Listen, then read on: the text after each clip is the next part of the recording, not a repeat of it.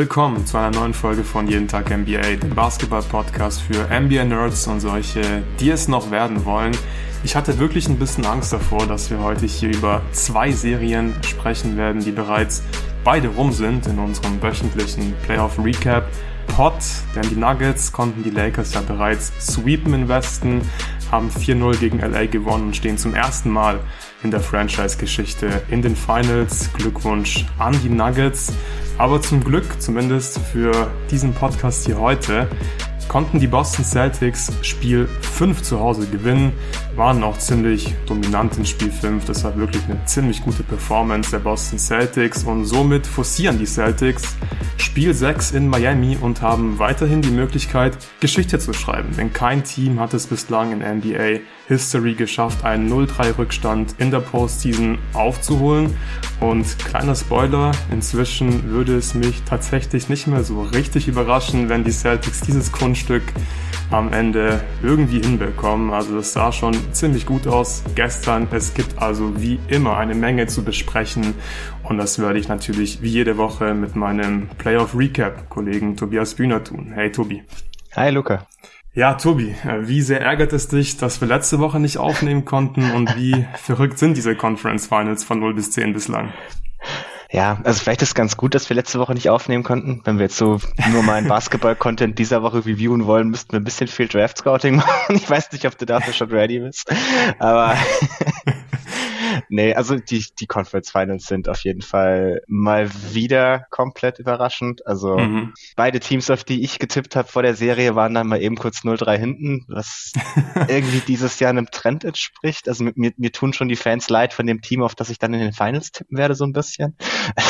Also ich hab's echt, ich glaube, ich kann mich nicht erinnern, dass es jemals Playoffs gab, wo man mit so vielen Tipps auch komplett auf die falsche Mannschaft lag. Und das ist jetzt nicht nur ein Phänomen von uns, sondern auch wirklich in der Masse weil es so viele Serien auf engem Niveau sind von Teams mit sehr unterschiedlichen Stärken und Schwächen, aber die sich am Ende irgendwie lustigerweise oft so ein bisschen auf dasselbe Niveau ziehen, was, was schon wirklich cool ist, muss man sagen. Die Playoffs gefallen mir richtig gut und die Conference Finals auch wieder. Ja, absolut. Da haben wir die letzten Wochen ja auch schon immer wieder mal drüber gesprochen, dass es einfach schwer ist, diese Serien im Vorfeld einzuschätzen, weil einfach die Teams eigentlich alle äh, große Schwächen, aber auch sehr große Stärken haben. Noch ich lag diese Playoffs unglaublich oft falsch. Vielleicht deswegen auch gut, dass wir letzte Woche nicht aufgenommen haben, dass wir da keine blöden Takes rausgehauen haben. Es ist ein bisschen leichter, vor allem über Lakers Nuggets im Nachhinein zu sprechen. Aber hey, ich habe immerhin auf die Nuggets in sieben getippt. Also habe ich zumindest mal eine Serie richtig getippt und ich habe auch auf die Celtics getippt in sechs, glaube ich sogar. Das wird nichts mehr, aber die Celtics können immerhin noch gewinnen. Ich habe schon richtig Bock mit dir diese beiden Serien zu besprechen. Bevor wir damit starten, gibt's noch ganz kurz Werbung. Und zwar ist der heutige Sponsor Kicks.com. Die haben weiterhin den Deal, dass ihr bis zu 50 Prozent auf NBA Merch bekommt von den Teams, die ausgeschieden sind. Es ist nicht alles runtergesetzt, aber die Sachen, die noch nicht anderweitig reduziert sind, da könnt ihr jederzeit meinen Rabattcode anwenden. Jeden minus Tag minus 10, da bekommt ihr 10% drauf und alle anderen Sachen, und es sind schon viele Sachen, Jerseys, Shorts, Jacken, Caps sehe ich hier, Hoodies natürlich. Ich sehe eine, ein Plushtoy von John Morant.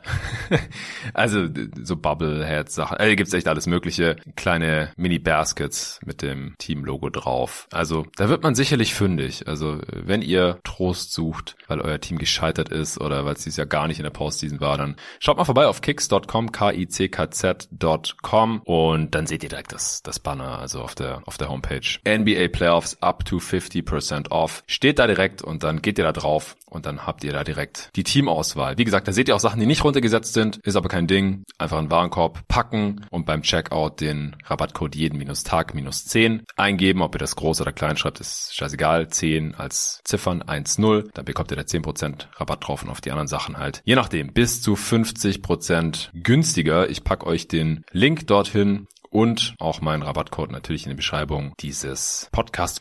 Ja, Tobi, ich würde sagen, wir starten mit Boston gegen Miami. Die Serie läuft ja noch und das war schon eine faustdicke Überraschung, dass die Heat nach drei Spielen 3 zu 0 führen. Also klar, Shooting Luck war definitiv ein Faktor, das habe ich mit David auch schon ein bisschen besprochen, aber ich denke, es ist auch ganz klar, dass für die Celtics oder aus Celtics Sicht einfach extrem viel schiefgelaufen ist und dass man viele Dinge auch selbst in der Hand hat. Woran hat es gelegen? Warum ja, waren die Celtics mit dem Rücken zur Wand nach drei Spielen? Ja, also so ein Ding, du hast es ja schon angesprochen, ist immer so dieses Shot-Making-Thema. Seth Partner hatte da einen ganz schönen Artikel für die Dunkdown Subscriber nach Game 3, dass die Heat das Teams sind, die bisher in den Playoffs ihre Expected Shot Quality, also wirklich so anhand von Shooter und Situationen, in der er ist, also doch so anhand dessen, was sie halt normalerweise über ihre Karriere werfen würden, in diesen Playoffs mit Abstand am meisten outperformen. Lustigerweise, nachdem sie es in der Regular Season am meisten underperformed haben. Also das ist schon so ein bisschen auch dieser mhm. Cut zwischen dem, was sie immer gesagt haben, dass das Team war in der Regular Season einfach wirklich wirklich schlecht. Ein Teil davon, wie gut gerade die Rollenspieler jetzt in den Serien sind, ist auch Regression zur Mitte, so die Hälfte davon. Die andere Hälfte ist halt, dass sie einfach eiskalt weiter regressiert sind in die andere Richtung, äh, weil das dann nicht mehr Regression nehmen kann, glaube ich. Und das muss man halt schon sagen, dass das ist ein bisschen böse. Das entscheidet viel in den Playoffs, auf jeden Fall. Also muss man sagen, Platz zwei zum Beispiel in derselben Statistik waren dann die Denver Nuggets. Auch nicht vollkommen überraschend. Das ist, es ist halt doch viel so Make- und Miss-League. Aber selbst wenn man das mal ausblendet, muss man sagen, dass die Heat auf jeden Fall mehr ready für diese Serie wirken. Das ist jetzt auch nicht das erste Mal bei den Celtics in den Playoffs irgendwie so ein bisschen. Es war gegen Atlanta am Ende so, dass sie es ein bisschen ausgecruised haben. Gegen die Sixers haben sie sehr lange gebraucht, bis sie zu dem gefunden haben, was wir eigentlich vor der Serie erwartet haben. Äh, dein Glück, dass wir nicht aufgenommen haben nach Spiel 7 fällt mir gerade so auf. ja. ja, nee, genau. Also auch da man ja schon gemerkt, dass die Celtics ein bisschen länger gebraucht haben, in die Serie reinzufinden. Viele auch offensichtliche Dinge irgendwie nicht getan haben. Und ich dachte wirklich, sie hätten da so ein bisschen Schalter umgelegt. Und es wirkte jetzt die ersten Spiele wieder nicht so. Also sie waren wieder sehr wenig aggressiv in der Coverage, haben wenig Pressure irgendwie auf den Ball gebracht, haben auch wenig Zug zum Korb offensiv hinbekommen. Also also diese Dinge, die, die wir bei dem Team eigentlich auch in der letzten Runde schon lange bemängelt haben. Das ist ein bisschen zu wenig Aggression, zu wenig Druck. Ich, also ich finde das immer schwierig davon zu reden. Sie wollen es weniger, aber es wirkte schon so, als wären die Heat einfach ein bisschen heißer, ehrlich gesagt. Ja, da stimme ich dir absolut zu. Es ist einfach, es ist einfach, finde ich, schwierig zu bewerten, woran das liegt, weil ich finde einfach, die Intensität hat einfach komplett gefehlt. Also vor mhm. allem in Spiel 3, das war eine No-Show von den Celtics.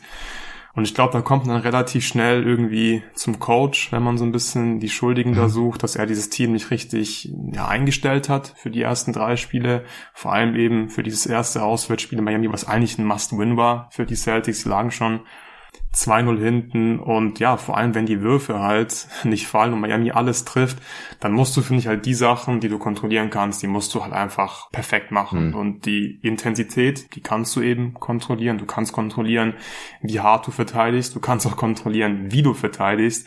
Und da würde ich gerne jetzt erstmal einsteigen bei den Celtics, weil das fasziniert mich schon, die gesamten Players, wahrscheinlich schon die ganze Saison über, wie sie eben verteidigen. Wir haben schon oft darüber gesprochen. Hey, die Celtics haben echt einen richtig geilen Kader eigentlich. Der ist super versatil an beiden Enden des Feldes, aber vor allem in der Defense hast du eigentlich sehr viele Möglichkeiten mit diesem Spielerpersonal. Und was mir nicht in meinen Kopf geht, ist, warum Boston Miami einfach Möglichkeiten gibt, sie zu attackieren. Und ich finde, Boston hat einfach Miami wieder, ähnlich wie den Sixers mit der Drop Defense, einfach Geschenke gegeben. Mhm. Vor allem in den ersten beiden Spielen, weil die waren ja irgendwie schon noch ziemlich knapp und da entscheiden halt solche Kleinigkeiten. Und in Spiel 1 war es zum Beispiel Peyton Pritchard, der plötzlich in der Rotation war. War das jetzt eine Überraschung, dass der attackiert wird, dass Jimmy Butler dieses Mismatch sucht? In Spiel 2, Grant Williams switcht die ganze Zeit gegen Jimmy Butler, Low Resistance Switches und Jimmy, ja, geht einfach zur Arbeit, spielt One-on-One -on -one und er dominiert dieses Spiel dann zusammen mit Caleb Martin im Prinzip. Die Doubles kommen nicht. Und das sind halt so Sachen, also ich finde inzwischen muss man einfach sagen, die Adjustments kommen zu spät und Masula mhm. wartet einfach zu lang, bis er was ändert. Mhm. Weil ich finde, es gibt einfach so viele Dinge, die einfach klar sind, wie eben zum Beispiel diese Mismatches, wo du sagen kannst, okay, hey, auch wenn ich meinen Spielern grundsätzlich sehr viel vertraue, das ist einfach zu viel, das funktioniert nicht, wir müssen was ändern. Und diese Veränderungen, die kommen einfach viel zu spät. Und dann ist ja auch das mhm. Problem, dass selbst jemand wie Derek White, der eigentlich ein guter Verteidiger ist, wo war der? Second Team, ähm, Second All Team. Defensive, ja, der wird ja gefressen von Jimmy Butler, das zeigt, wie gut Jimmy ist, deswegen du kannst Miami nicht diese Geschenke geben, finde ich.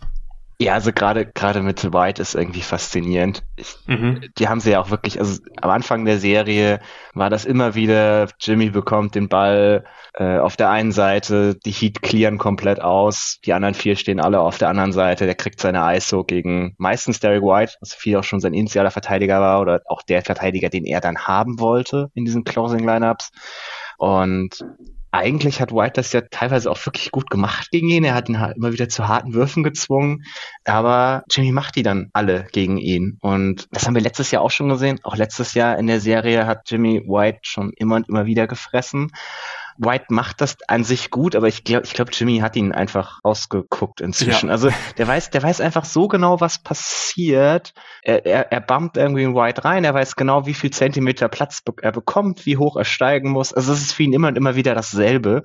Auch wenn der Wurf dann prinzipiell eigentlich hart ist, aber wenn es halt immer wieder derselbe Wurf ist, dann ist das, glaube ich, wieder so ein Ding, wo du als Spieler auf dem Niveau einfach nicht mehr drüber nachdenkst, sondern dieses Gefühl hast und das Ding dann quasi zu so einem ja, zu so einem Warmmachwurf wird, den du halt immer und immer wieder triffst, auch wenn es ein harter Wurf ist. Aber so, die, die Offensivspieler in dieser Liga sind einfach zu gut geworden, als dass deine defensive Strategie sein kann. Ich vertraue meinem, meinem Spieler. Und so gut, dass manchmal die Spieler auch machen, das, das reicht einfach nicht. Du musst in vielen Situationen, wenn du merkst, dass die Gegenspieler irgendwas verstanden haben, irgendeine Situation durchschaut haben, egal ob das jetzt eine Form von Coverage ist oder ein Gegenspieler, der sie one-on-one -on -one verteidigen möchte, musst du ihnen irgendwas anderes geben. Du musst, mhm. musst sie zum Nachdenken bringen. Das ist keine, dass es nicht ihr Warm-up-Procedure ist, was er da im Spiel macht, sondern dass es was ist, über das er in dem Moment nachdenken muss. In dem Moment, wo er nachdenken muss, dann verfehlt er vielleicht auch mal einen harten Wurf. Das ist dann am Ende ist das mehr oder weniger derselbe Wurf, den er da nimmt, mit derselben Menge an, an defensiven Pressure oder derselben Menge von Hand ins Gesicht, aber einfach weil er da anders reinkommt, anders reingeht in den Wurf, trifft er ihn dann vielleicht nicht. Das sind, das sind so Dinge, ich verstehe, warum du als Coach halt sagst, hey, das ist ein scheiß schwerer Wurf, den er da gerade trifft. Nächstes Mal, nächstes Mal, nächstes Mal. Das ist so dieses Mike Budenholzer Phänomen. Und also ich, gerade als Rookie-Head Coach kann ich, kann ich verstehen, wenn du halt nie in der Situation warst. Ich meine, der hat noch nie Playoffs gecoacht, nicht mal annähernd. Und dass du dann gerade sagst, ich habe viel Vertrauen in meinen Spieler. Der Spieler selber wird dir, der Verteidiger wird dir wahrscheinlich als Coach auch immer sagen, ja, ich mach das doch gut, lass mich, ich krieg das schon hin. Und dann musst du als Coach dich halt manchmal auch durchsetzen und sagen, nee, offensichtlich nicht. Wir, wir doublen jetzt. Und gerade, gerade bei diesem Jimmy-Ding, es ist so einfach, wenn, wenn vier Gegenspieler auf der anderen Seite stehen, die mit drei Spielern zu verteidigen. Also du kannst relativ easy einen von den Vieren rüberholen zum Double Team und mit den restlichen dreien halt so, so ein bisschen Zone spielen auf der, auf der Weak Side, dass du alle vier verteidigt bekommst und daraus rotierst. Das, das geht schon. Das haben wir dann auch gesehen. In Spiel drei war das, glaube ich, das erste Mal, dass dass sie das dann probiert haben. Ja, zum ersten Mal, dass sie Jimmy gedoppelt haben in Spiel 3. Und das, Lust, das Lustige war dann halt, da siehst du halt dann den Unterschied zwischen Spo und Masula. Spo hatte halt instant den Konter bereit. Also das hat, das haben sie zweimal gemacht und dann kam Spo um die Ecke. Er sagt, nee, bam, du cuttest jetzt bitte runter, einmal komplett die ganze Baseline, dann spielen wir da drüben zwei gegen zwei und du hast irgendwie halt den offenen, ich weiß gar nicht mehr, was, was das war, ich glaube fast ein offener Dank am Ende für Bam mhm. oder so, oder das, Post-Up gegen einen kleinen Gegenspieler, irgendwie sowas. Also er hat das halt instant gekontert und du hast so gemerkt, er hat da nur drauf gewartet, dass genau dieser Move kommt, weil es halt so offensichtlich war. Und er hatte schon wieder ein Gegending. Aber klar, der, der eine von den beiden coacht seine, ich weiß nicht wie vielsten Playoffs auf, auf höchstem Niveau mit guten Teams und der andere halt nicht. Und also ich, ich finde es ein bisschen schwierig, auch irgendwie zu sagen, so nach der, also es gab ja viel die Diskussion nach Spiel 3, man müsste Masula feuern oder so. Sehe ich halt gar nicht, weil immerhin er macht die richtigen Adjustments. Also er, er schlägt sich jetzt schon besser als Bud, immerhin. Das muss man ihm mal lassen. Ja, ja. Ist auch, ist auch schon mal, ist auch schon mal irgendwas. Ich glaube, er muss sich manchmal auch ein bisschen gegen seine Spieler durchsetzen und weiß noch nicht, wie er, wie er das genau zu tun hat. Das ist, glaube ich, auch so ein, so ein bisschen so ein Denk, dass man merkt, gerade er, es ist recht offensichtlich, dass Masula, glaube ich, eigentlich nie wirklich diese Two Big Lineups spielen wollte. Und deswegen ist er gegen, gegen die Sixers auch extrem spät dazu übergegangen, zu spät, auch da, weil da war es die richtige Strategie. Und jetzt gegen die, gegen die Heat war eigentlich auch schon vor Spiel 1 klar, dass es nicht die richtige Strategie ist. Also da geh doch small. Du hast, du hast genug Spieler, mit denen du das machen kannst. Da kriegst du dann dein Shooting auf die Feld, da kriegst du dein, dein Pressure aufs Feld. Da kannst du mehr switchen. Die, die Heat bestrafen das nicht. Im, Im, Gegenteil, im Gegensatz zum Beispiel den Sixers. Also auch, hat auch wieder viel zu lang gedauert, bis er weg davon gegangen ist, die zwei Bigs zusammenspielen zu lassen. Haben wir dann auch erst ab Spiel 4 gesehen dass er da konsequent weggegangen ist. Und das sind Dinge, also du merkst, er, er findet die richtigen Adjustments, es ist halt zu spät. Ja, ja, ich glaube, so kann man es äh, zusammenfassen. Die Adjustments kommen zu spät und die Celtics sind einfach nicht gut vorbereitet, finde ich, im Vorfeld auf die einzelnen Serien. Du hast gerade äh, sehr schön ausgeführt, sowohl gegen die Sixers als auch gegen die Heat jetzt kamen die Adjustments einfach spät, zu spät, können wir noch nicht sagen. Gegen die Sixers hat es noch gereicht. Gegen Miami kann es mhm. auch noch reichen. Aber es ist halt ein bisschen, ein bisschen unnötig, dass die Celtics sich halt, ja, selbst einfach in diese Position bringen, dass sie halt mhm. immer wieder mit dem Rücken zur Wand stehen, weil es wäre einfach vermeidbar gewesen. Wie du gesagt hast, es war eigentlich klar, dass man jetzt mit dieser Two-Big-Lineup gegen die Heat nicht so viel Erfolg haben wird, beziehungsweise dass man einfach halt klein spielen kann gegen die Heat ist er wirklich klar vor der Serie. Und ich finde auch beide Big Men der Celtics extrem spannend in der Serie. Also Pick-and-Roll Defense der Celtics sowieso eins meiner absoluten Lieblingsthemen ja. bislang in diesen Playoffs. Wie gefällt dir Al Horford? Weil ich finde, Al Horford sieht wirklich richtig mies aus in der mhm. Pick-and-Roll-Defense und auch da denke ich mir oft, okay, warum, warum spielt ihr diese Coverage?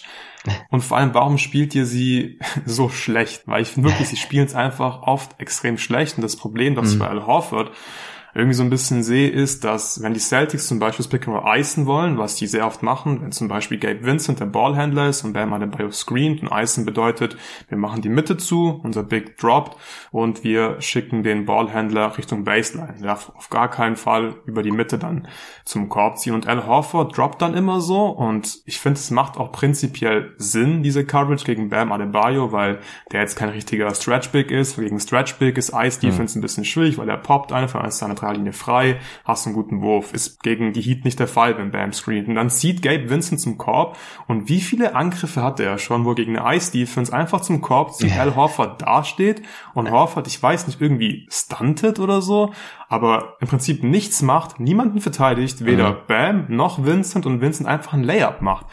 Und das sind eigentlich so Sachen, ich finde, das, das sehen wir nicht in den Conference Finals normalerweise. Vor allem nicht so oft in so vielen verschiedenen Spielen hintereinander, diesen gleichen Fehler einfach. Und ich finde es wirklich brutal schlecht, wie die Celtics diese Pick and Rolls verteidigen, vor allem wie schlecht Horford da aussieht. Ich habe immer das Gefühl, er will irgendwie, er hat immer so ein bisschen Angst, dass Bam vielleicht jetzt irgendwie zu einem Lob dann geht und er will mhm. jetzt nicht komplett committen und im Endeffekt verteidigt er den Ring einfach nicht und die Heat kommen zu extrem leichten Punkten. Wie siehst du das und warum verteidigen die Celtics so? Ja, also ich glaube, das sind beide Teile von diesem Pick and Roll meistens. Sie haben in der Courage auch viel zu wenig Druck am Ballhändler, schon in dem Moment, wo er zum Screen hingeht. Mhm. Also der, die haben meistens gerade Gabe Vincent hat wahnsinnig viel Raum, wahnsinnig wenig Druck. Der kann sich den Screen so herbefördern, wie er ihn haben möchte und sich so ein bisschen die Situation vorher schon ausgucken. Und dann geht durch diesen, durch den Screen relativ viel Abstand zwischen den Verteidiger und ihn und dann, dann steht Horford halt so ein bisschen zwischen zwei Welten, dass er halt, ich glaube, er hat wirklich Angst, dass Bam die Dinger dann bekommt und dankt. Aber gerade gegen Gabe Vincent, finde ich, musst du dann einfach aggressiver zumachen, ihn wirklich zur Baseline runterzwingen. Dann ganz oft, er macht einfach einen Schritt zu wenig. Mhm. Ich weiß nicht, ob er einen Schritt zu langsam ist. Das ist natürlich die, also die andere Hälfte, die sein kann, dass er, dass er es einfach nicht mehr kann, zu alt ist. Also sehen wir auch oft genug. Er hat aber auch genug Szenen, wo das eigentlich noch funktioniert, gerade so nach Switches oder so. Deswegen weiß ich nicht, ob es das wirklich ist. Also ich habe so ein bisschen das Gefühl, dass dadurch, dass sie so, sich von Beginn an irgendwie in dieser Situation so in, so unter Druck selbst setzen lassen und den Gegner so wenig unter Druck setzen, wissen sie nicht mehr genau, was sie da exekuten. Und das ist halt super gefährlich. Und man hat das jetzt, finde ich, in den letzten Spielen aber auch deutlich besser gesehen, wie das, wie das funktioniert, wenn sie mehr Pressure auf den Ball kriegen. Sie haben dann halt auch viel mehr geswitcht, wo dir sowas nicht ganz so passieren kann, äh, weil du halt relativ klar weißt, was einfach dein Job ist. Du musst nicht groß drüber nachdenken, wie, wie tief muss ich da jetzt irgendwas zumachen oder so, sondern dein Job ist, bleibt vor deinem Gegenspieler und fertig. Aber ja, es ist teilweise, es ist teilweise nicht gut. Äh, das hat Rob Williams deutlich besser gemacht jetzt. Was ich lustig finde, weil letzte Serie fand ich Rob in der Pick-and-Roll-Coverage noch extrem schwierig. Mhm. Das sieht jetzt deutlich besser aus, weil die Heat halt nicht so ganz diese, diesen massiven Pull-Up-Shooter haben, mal abgesehen von Jimmy. Und Jimmy macht jetzt weniger aus dem Pick-and-Roll und mehr so aus seinen ISOs. Und da kommt Rob Williams besser zum Zug, weil seine große Stärke ist halt im Pick-and-Roll einfach komplett den Korb zuzumachen. Und das ist jetzt meistens so ihre Grundstrategie. Und es ist auch gar nicht mal unbedingt die falsche Grundstrategie. Also, du hast ja richtig gesagt. Ich halte diese Coverage gegen Gabe Winston zum Beispiel eigentlich für relativ effektiv, wenn man es vernünftig executet. Ja, ja. Ich finde es spannend, dass du gesagt hast, dass du, dass du Robert Williams eigentlich ganz gut findest in der Pick-and-Roll-Coverage. Ich stimme dir zu, dass er oft besser aussieht als Al Horford. Mhm. Das ist aber auch gar nicht so schwer, finde ich in den Eastern Conference Finals bislang. Ich finde halt, dass Robert Williams trotzdem irgendwie viele Fehler macht, weil er einfach die ganze Zeit springt. Gut, das war bei ihm ja schon immer so. Genau, aber das, ich finde, ich finde, dass das äh, killt die Celtics Defense einfach sehr oft, weil oft verteidigen mhm. sie richtig gut und von Robert Williams verteidigt auch richtig gut. Miami hat eigentlich nichts und dann springt er, weil Cordisella irgendwie einen Shotfake macht oder nur einen Shotfake antäuscht im Prinzip. Und ja. ja, das ist einfach sehr ärgerlich, glaube ich, weil der Prozess Prozess war bis dahin eigentlich gut und dann am Ende machst du halt mhm. so einen Fehler, den du dir eigentlich nicht erlauben darfst in den Conference Finals. Dazu kommt bei ihm auch wieder, dass er, finde ich, dann teilweise einfach zu tief in der Drop Defense steht.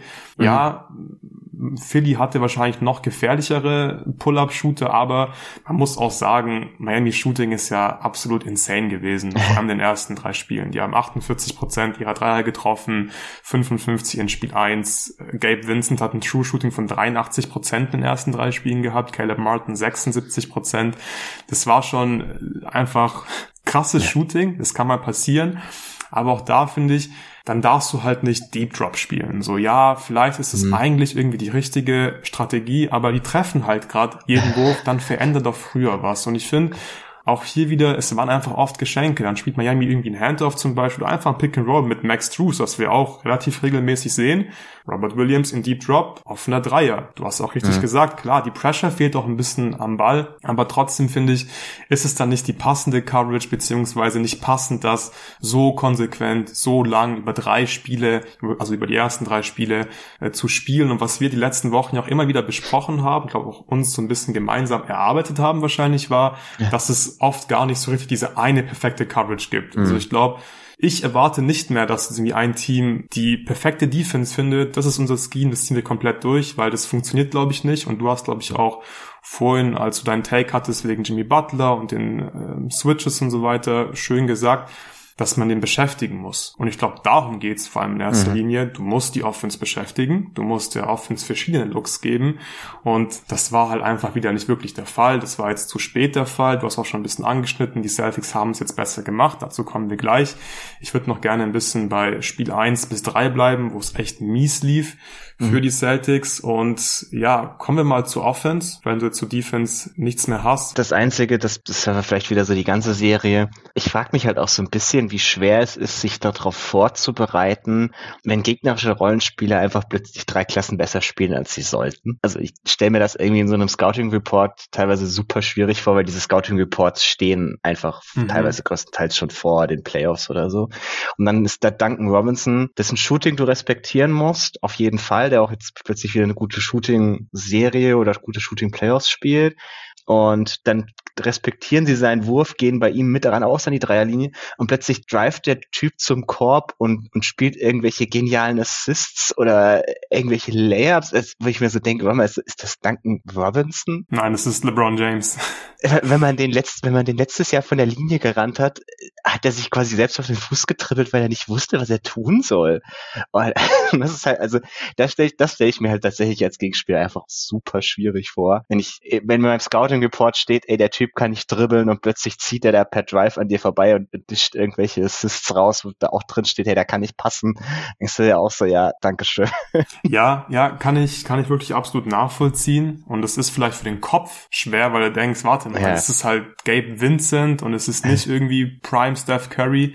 Aber es sind halt die Playoffs und ich glaube, da musst du einfach früh den Rhythmus brechen. Und das kommt bei den Celtics einfach zu spät. Mhm. Und sie sollen jetzt nicht die ganze Zeit irgendwie doppeln, aber wenn jetzt irgendwie Gabe Vincent jeden Wurf trifft, dann bring halt einfach mal nicht erst nach zwei Spielen irgendwie ein Double Team oder eine Hedge Defense, mach's einfach früher, guck, ob du den mhm. Rhythmus brechen kannst und das vermisse ich einfach so ein bisschen bei den Celtics und Duncan Robinson, krasse Serie, aber auch hier, wenn wir jetzt sagen, ja klar, die spielen halt Drop und dann hat er halt die Würfe und auf einmal zieht er aber zum Korb, wenn wir irgendwie mehr, mehr Pressure haben, was sollen wir machen? Ey, es ist Duncan Robinson.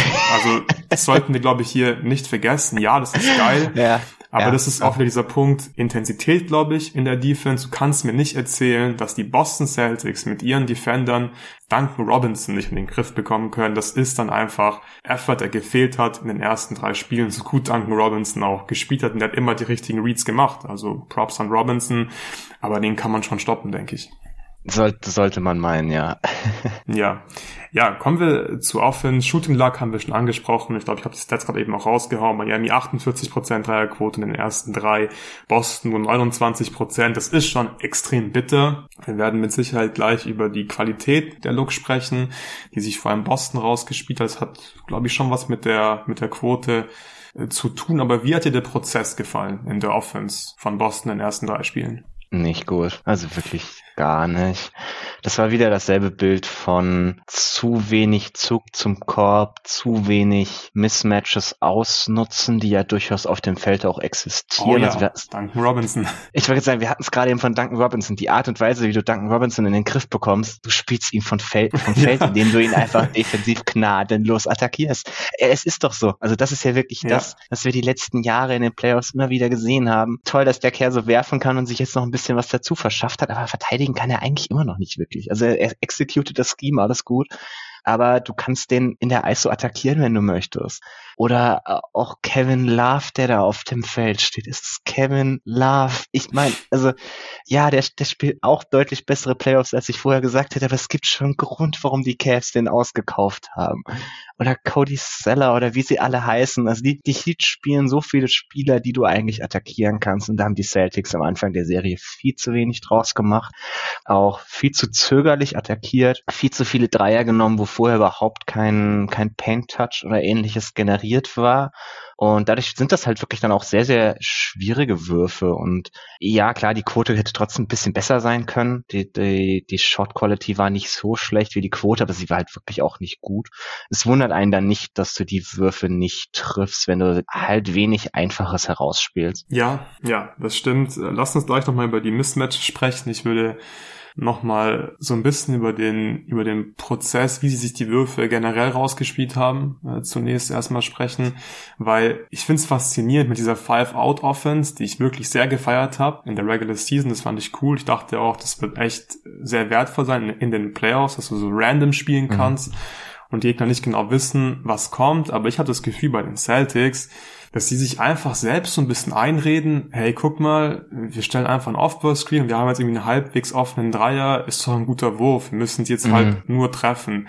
Und es stimmt vielleicht auch in der Theorie, aber ich glaube, Basketball funktioniert nicht so. Ich glaube, du musst einfach, du musst dieses Fingerspitzengefühl einfach haben und dann zu checken, okay, warte mal, diese eigentlich offenen Looks, die fallen gerade nicht. Wir müssten jetzt dafür sorgen, dass wir die Defense wirklich stressen, dass wir an die Freiwurflinie kommen, dass wir Layups erziehen, dass wir uns Layups rausspielen, damit wir einfach nicht so abhängig sind von dieser mhm. scheiß Varianz bei den Dreiern.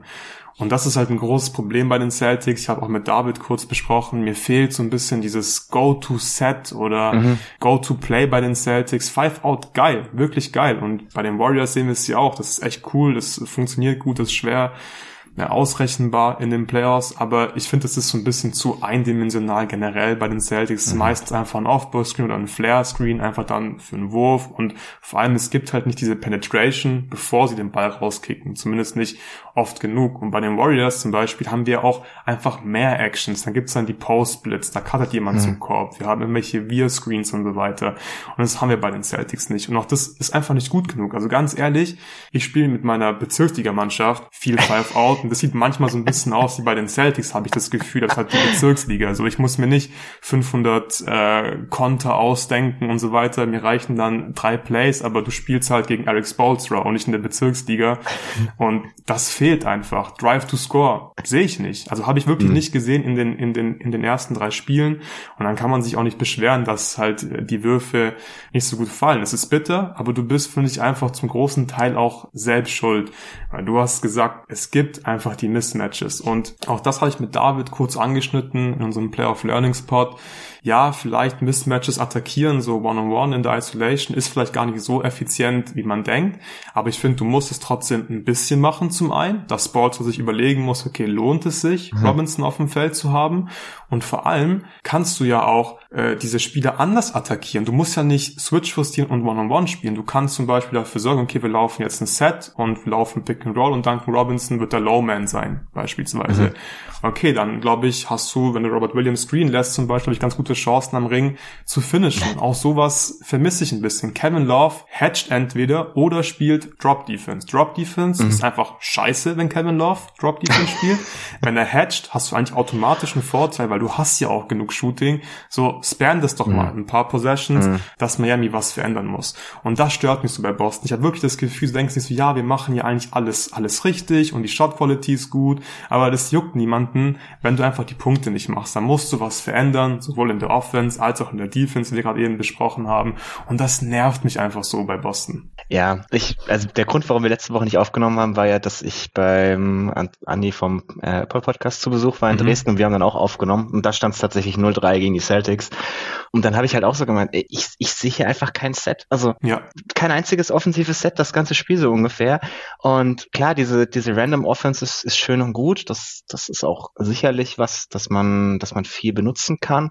Aber du brauchst auch einfach durchexerzierte Sets. Also keine Ahnung, die, die Spurs haben unter Pop auch immer viel Free Flow Offense gespielt, äh, schnelles Decision Making, Ball laufen lassen. Aber sie hatten halt auch ganz klare Sets, wo dann irgendwie keine Ahnung Lamar Marcus Aldridge einen Post-up bekommt und auf der Weak Side währenddessen irgendwie Screens gestellt werden etc.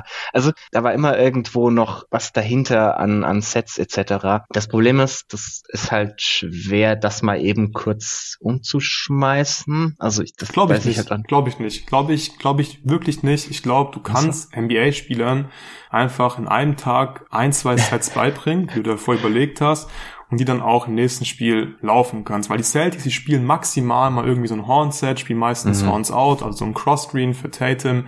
Dann kommt er auf den, auf den Wing raus und am Ende gibt's halt irgendwie ein Pick-and-Roll. Aber auch das ist dann relativ passiv und manchmal klappt's noch nicht. Dann spielen einfach einfach random weiter.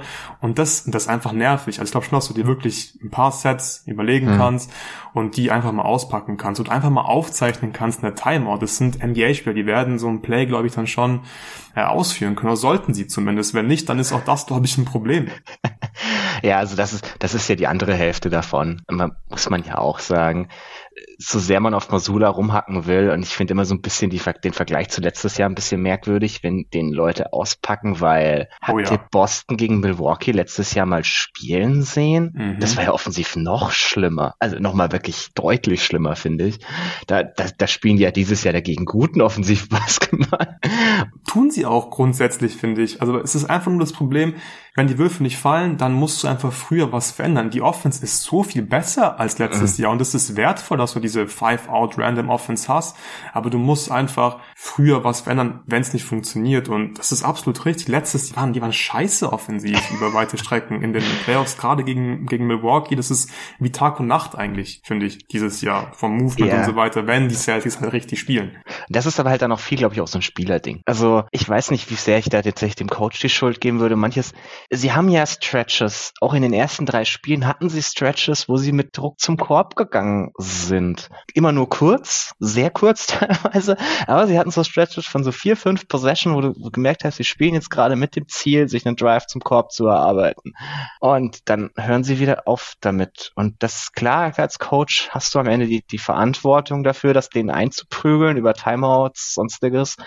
Aber ich glaube, das ist auch für viele der Spieler der Celtics so ein generelles Mindset-Problem. Das sind teilweise, mhm. weil sie Angst davor haben, Reads machen zu müssen, glaube ich, gerade bei Jalen Brown, dass der an Reads aus dem Drive verpasst in der Serie, ist schlimm. Also es ist krass, es ist so offensichtlich. Dann geht ja. er halt irgendwann noch nicht mehr zum Drive. Und ich weiß nicht, ob er da Angst davor hat, dass er, dass er jetzt wieder den Ball verliert oder keine Ahnung. Aber irgendwann hört er dann teilweise auf zu driven und ich kann mir das halt eigentlich nur, nur so erklären, dass er halt diese Reads nicht machen möchte da würde ich ein bisschen den Coach, glaube ich, in, in Schutz nehmen manchmal. Aber klar, am Ende ist halt auch das seine Verantwortung, das Spiel halt einzuprügeln. Ist aber wahrscheinlich mhm. schwierig, wenn du jünger bist als die Hälfte deiner Spieler. Ja, ja. aber wichtiger Punkt, das sollten wir nicht unterschätzen. Bei aller gerechtfertigten Kritik, glaube ich, gegen Masula. Die Spieler müssen einfach besser spielen. Und jetzt mhm. Breaking mhm. News. Ich glaube, es fängt mit deinem besten Spieler einfach an. Und ich finde, auch in Spiel 3 haben wir am Ende so ein bisschen gesehen, als Tatum dann, oder war, nee, das war Spiel, Spiel 4 war das, ähm, als Tatum dann einfach aggressiv war, einfach gesagt hat, okay, jetzt scheiß mal auf die Five-Out, random, schöne mhm. Offense, ich hole mir jetzt den Ball, ich hole mir einen Screen und ich attackiere einfach Kevin fucking Love und gehe zum Korb und dank den Ball.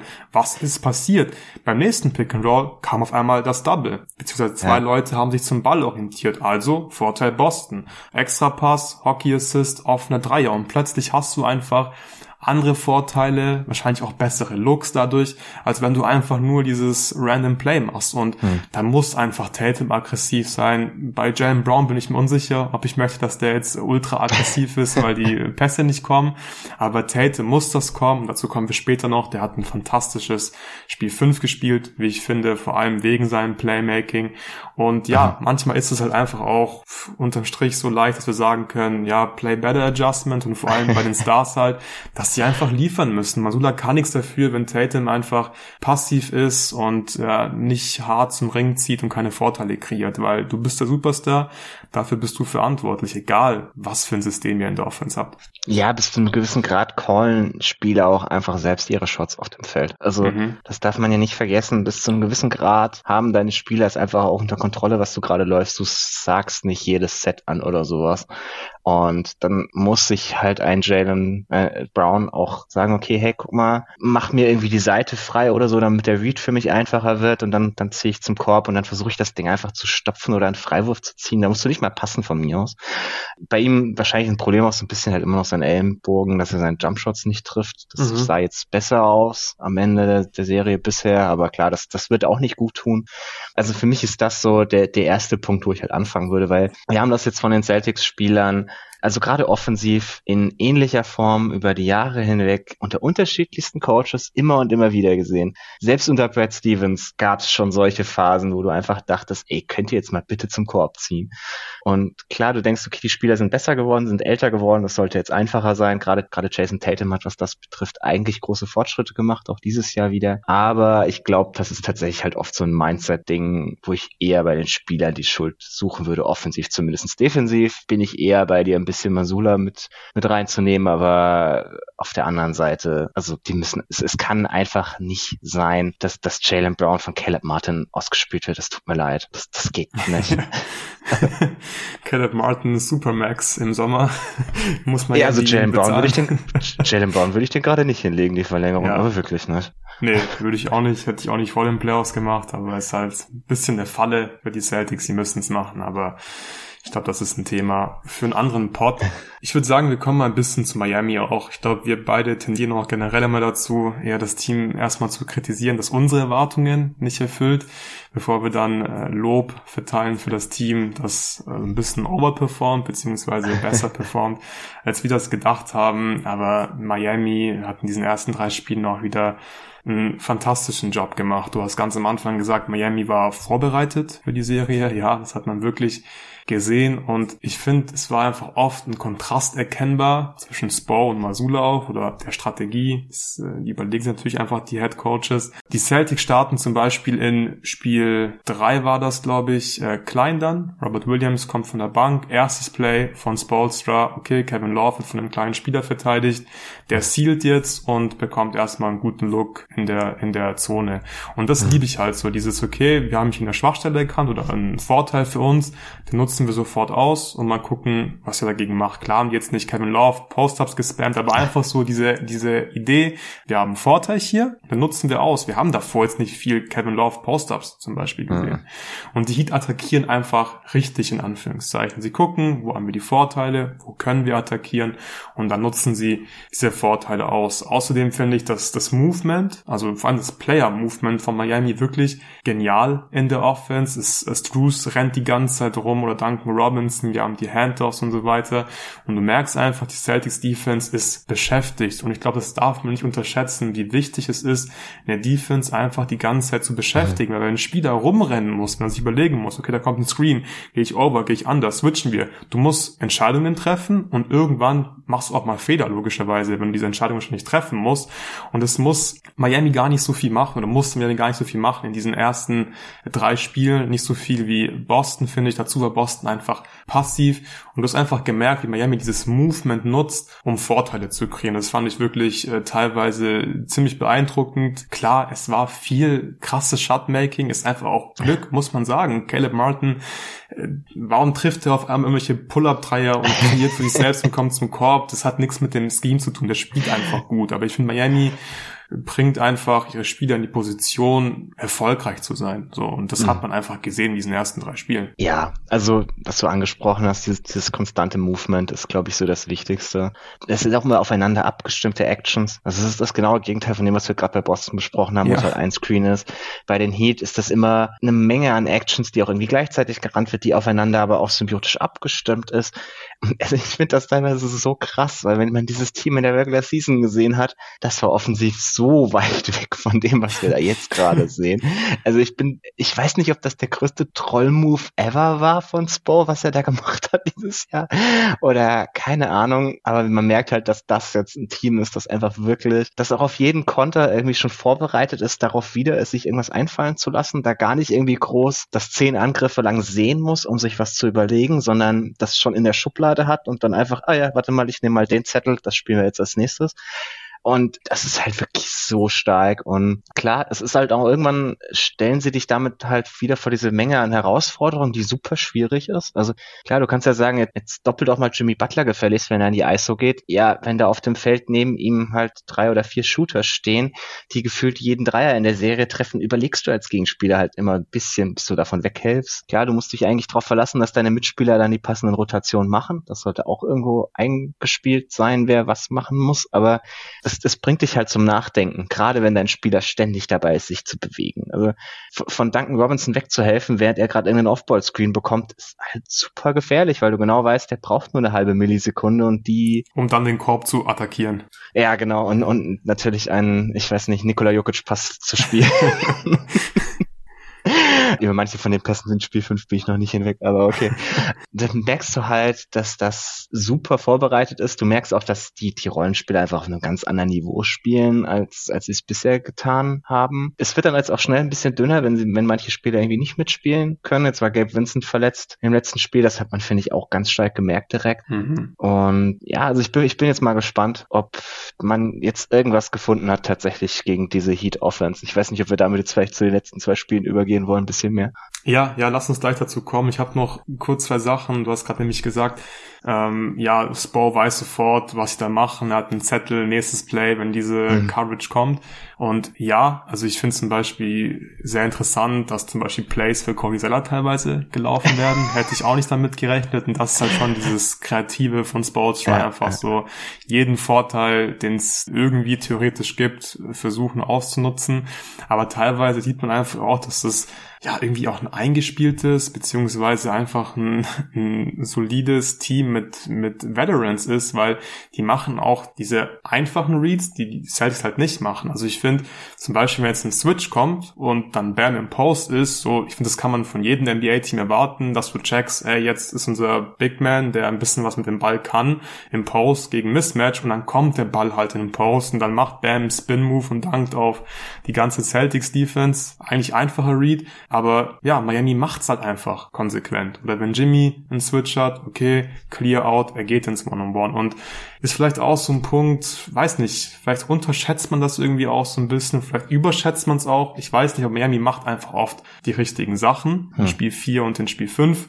Ich glaube, das können wir schon mal sagen, hat äh, Boston es hinbekommen, einfach öfter zumindest die richtigen Sachen zu machen. Und jetzt würde mich interessieren von dir, was hat sich verändert in Spiel 4 bis 5 und hat Boston vor allem was gefunden? Weil das ist ja wichtig. Wir können jetzt direkt wieder sagen, ah, okay, Shooting Luck, Boston hat in Spiel 4 bis 5 41 Prozent ihrer Dreier getroffen, Miami nur 31 Prozent, also hier auch eine große Diskrepanz. Aber ich bin gespannt. Äh, was war hier der entscheidende Faktor? Also ich finde, man hat auf jeden Fall was gefunden an beiden Seiten des Feldes, viel mehr von dem gemacht, was wir gerade besprochen haben. Also defensiv, mhm. die Menge an Pressure auf den Ball ist so viel mehr geworden. Das ist wirklich extrem zu sehen. Man fragt sich dann, warum so spät, aber jetzt mit diesen kleinen Lineups, sie switchen wahnsinnig viel, sind immer sehr eng am Ballhändler dran, helfen dann auch viel mehr hinter dem Play. Also das war so in den ersten Spielen, hat man es ja mit den kleinen Lineups oft versucht zu switchen.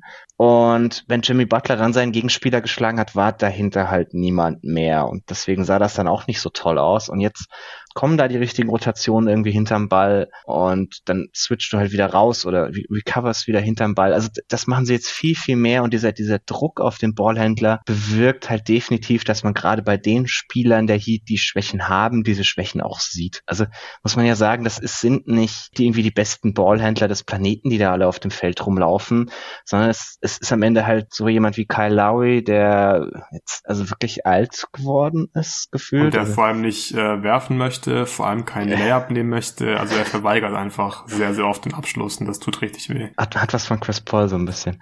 Mm, äh, ja.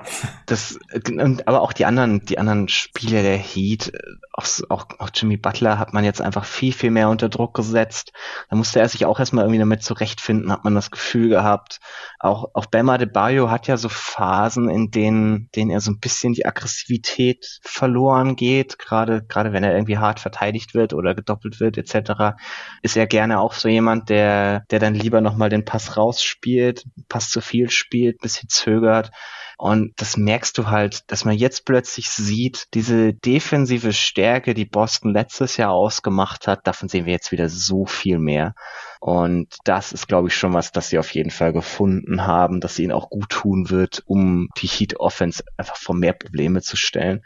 Und ich habe so ein bisschen das Gefühl, dass Bo die Konter ausgegangen sind. Also das, was wir gerade besprochen haben, dass er immer noch was hatte. Jetzt scheint es langsam weniger zu werden, weil du hast halt doch nur eine begrenzte Anzahl an Möglichkeiten, die du mit den Spielern machen kannst, die du so hast. Und Boston hat es jetzt definitiv geschafft, sehr, sehr viel mehr davon wegzunehmen. Ja, ja, spannender Punkt.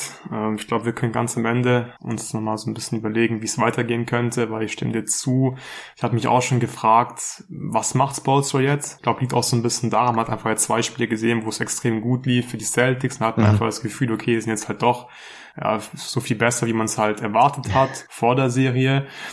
Defensiv war es definitiv viel besser. Das waren wirklich äh, Welten an Unterschied zwischen diesen ersten drei und den letzten beiden Spielen, finde ich vor allem jetzt in Spiel 5 zu Hause, wo auch die Fans wirklich da waren von Beginn an. Das war eine ganz andere Intensität und ich finde, hat auch ja, von der Coverage her die Sachen viel besser gemacht. Man hat jetzt mal verschiedene Looks gezeigt in der Defense. Zum Beispiel war Al Horford mal plötzlich am Ball gegen Max Struess. Man hat fast schon so ein bisschen gedoppelt beispielsweise. Man hat es nicht immer gemacht, aber man hat es manchmal gemacht. Und das haben wir gefordert. Einfach verschiedene Looks haben sie jetzt umgesetzt.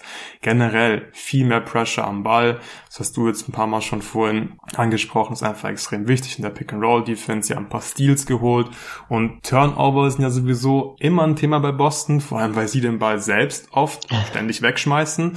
Und das habe ich mir vorhin mal kurz rausgeschrieben, wie das in den ersten drei Spielen war. Da hatte Boston 15 Turnover, Miami hatte auch 12, aber Miami hatte 9,3 Steals pro Spiel in den ersten drei und Boston nur 3,7. Ist jetzt ja, ein Basic Stat, aber ich finde, man sieht schon ganz gut, Boston hat nicht wirklich intensiv verteidigt, wenn Miami fast dreimal so viele Steals holt wie du. In Spiel 4 und 5, ganz andere Geschichte, Boston nur 10 Turnover, Miami hingegen mit 16 Turnover im Schnitt und Boston mit über 10 Steals pro Spiel in den letzten beiden Spielen, Miami nur mit über 5. Also einfach Unterschied in der Intensität und ist auch klar, ey, gute Defense führt immer zu einfacher Offense. Wenn du dann Steal holst beim Pick and Roll, bei dem High Pick and Roll und du hast den Ball und du hast einen Fast Break und kannst 2 gegen 1 spielen oder 1 gegen 0, dann sind es einfach sichere Punkte. Das ist dann oft ein 4 Punkte Swing Swing einfach, Miami scored nicht, du selbst hast zwei einfache Punkte und das ist einfach extrem wertvoll. Solche, solche Possessions musst du dir erkämpfen im Playoffs, weil jede Possession zählt ja auch einfach extrem viel. Und ich habe immer so ein bisschen das Gefühl bei Boston, dass die einfach die Possession nicht so richtig respektieren. Vor allem früh in der Serie, dass sie denken, ah, ist jetzt nicht so wichtig halt die Possession im zweiten Viertel mit noch 35 Minuten oder so insgesamt. Der 35 macht keinen Sinn, du weißt, was ich meine. Ja. Davon sehe ich es einfach mehr. Ich habe das Gefühl, sie wissen, jede Possession ist wichtig. Wir müssen hier einfach äh, komplett 48 Minuten lang das Fuß auf, aufs Gaspedal drücken und das machen sie und man sieht einen großen Unterschied. Trotzdem, trotzdem habe ich noch so ein bisschen das Gefühl, dass Miami einfach die Sachen, die Boston ja auch wieder in Spiel 5 gezeigt hat, wie zum Beispiel Drop Defense von Al Horford, dass man das vielleicht noch mehr ausnutzen kann und dass Boston vielleicht einfach zu lange braucht, um dann wieder zu adjusten. Das ist ja so ein bisschen die Schwäche von Boston mhm. offensichtlich bislang. Deswegen, ja, bin ich mir noch nicht so ganz sicher, wie gut das aussehen wird in Spiel 6, aber Boston ist in einer super Position, definitiv, äh, jetzt Spiel 6 auch zu gewinnen.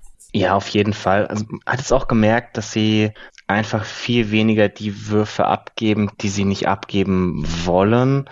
Auch, also sie haben mehr geholfen und sie haben trotzdem es geschafft, die Dreier noch zu verteidigen. Also mhm. es war jetzt nicht so, dass sie dann irgendwie eine Menge an Hilfe bringen und deswegen ständig zusammenbrechen und dann einen Haufen offener Dreier abgeben, sondern gar nicht. Also die Heat hatten jetzt in dem ganzen Spiel während der kompetitiven Phase nur 19 Dreier und sechs Corner-Dreier. Also das ist wirklich sehr, sehr gut. Sie haben es geschafft, sie so ein bisschen mehr dahin zu drängen, dass sie sie auch von der Linie runterrennen, gibt dann ein paar mehr Würfe am Korb, aber das, das ist okay.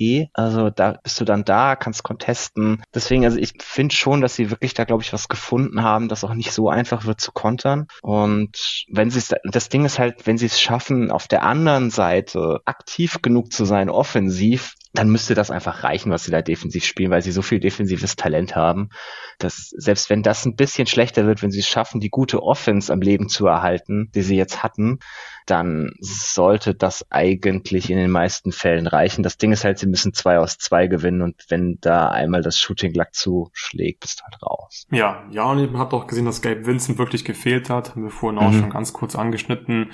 Du hast Ballhandling angesprochen. Es fehlt einfach noch so ein weiterer Ballhändler, der wirklich werfen möchte, der scoren möchte. Der, der Calori, ja. Genau, Calori will das nicht unbedingt. Ich glaube, Calori von der Bank ist bei einer deutlich besseren Rolle aufgehoben, als wenn er starten muss und vor allem liefern muss. Und ich hoffe wirklich sehr, dass Gabe Vincent auch dann fit sein wird, falls er zurückkommt und nicht irgendwie so auf einem Bein spielt. Aber es sah leider schon echt übel aus, wie er da umgeknickt ist in Spiel 4. Ja, mal schauen, wie es da weitergeht. Ich finde, dass Boston, glaube ich, sogar offensiv ein bisschen mehr gefunden hat als defensiv, weil defensiv ja, man hat einfach aggressiver gespielt, ja, man hat ein bisschen mehr Pressure, aber es hat jetzt ein bisschen mehr, man hat schon einfach viel mehr Pressure am Ball gehabt, das war wichtig, aber das hängt für mich alles mit Intensität zusammen und offensiv, finde ich, hat man einfach gesehen, dass jetzt, glaube ich, diesen Plan haben, okay, wir attackieren zum einen die Schwächen von Miami zumindest mal ein bisschen, ein bisschen mehr. Also Jason Tatum, habe ich vorhin schon gesagt, fand ich richtig stark in diesem Spiel.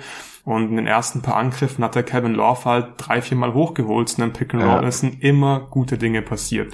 Einmal zieht er zum Korb einfach, schließt ab Einmal kommen zwei Leute zum Ball, okay, einfacher Pass, extra Pass auf einer Dreier, habe ich vorhin schon mal kurz ausgeführt und es sind einfach immer gute Dinge passiert.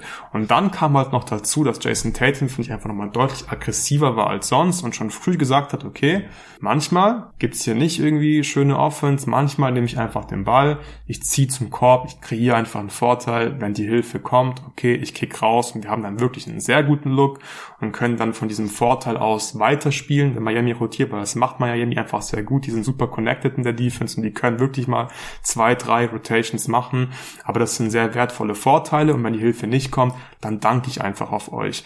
Und das haben wir jetzt viel mehr gesehen und ich glaube wirklich, wenn Tate mal einfach auf diesem Level spielt und der hat nur 21 Punkte gemacht heute, der hatte 11 Assists, der hat einfach die Vorteile kreiert, dann weiß ich nicht so ganz, wie Miami Boston stoppen möchte, defensiv. Weil das war ja eigentlich auch so ein bisschen mein Take vor der Serie. Ja, gegen New York zum Beispiel, da gab es halt jemanden wie Josh Hart, den du nicht verteidigen musstest, und dann konntest du von ihm weghelfen. Das ist halt ein riesen Vorteil.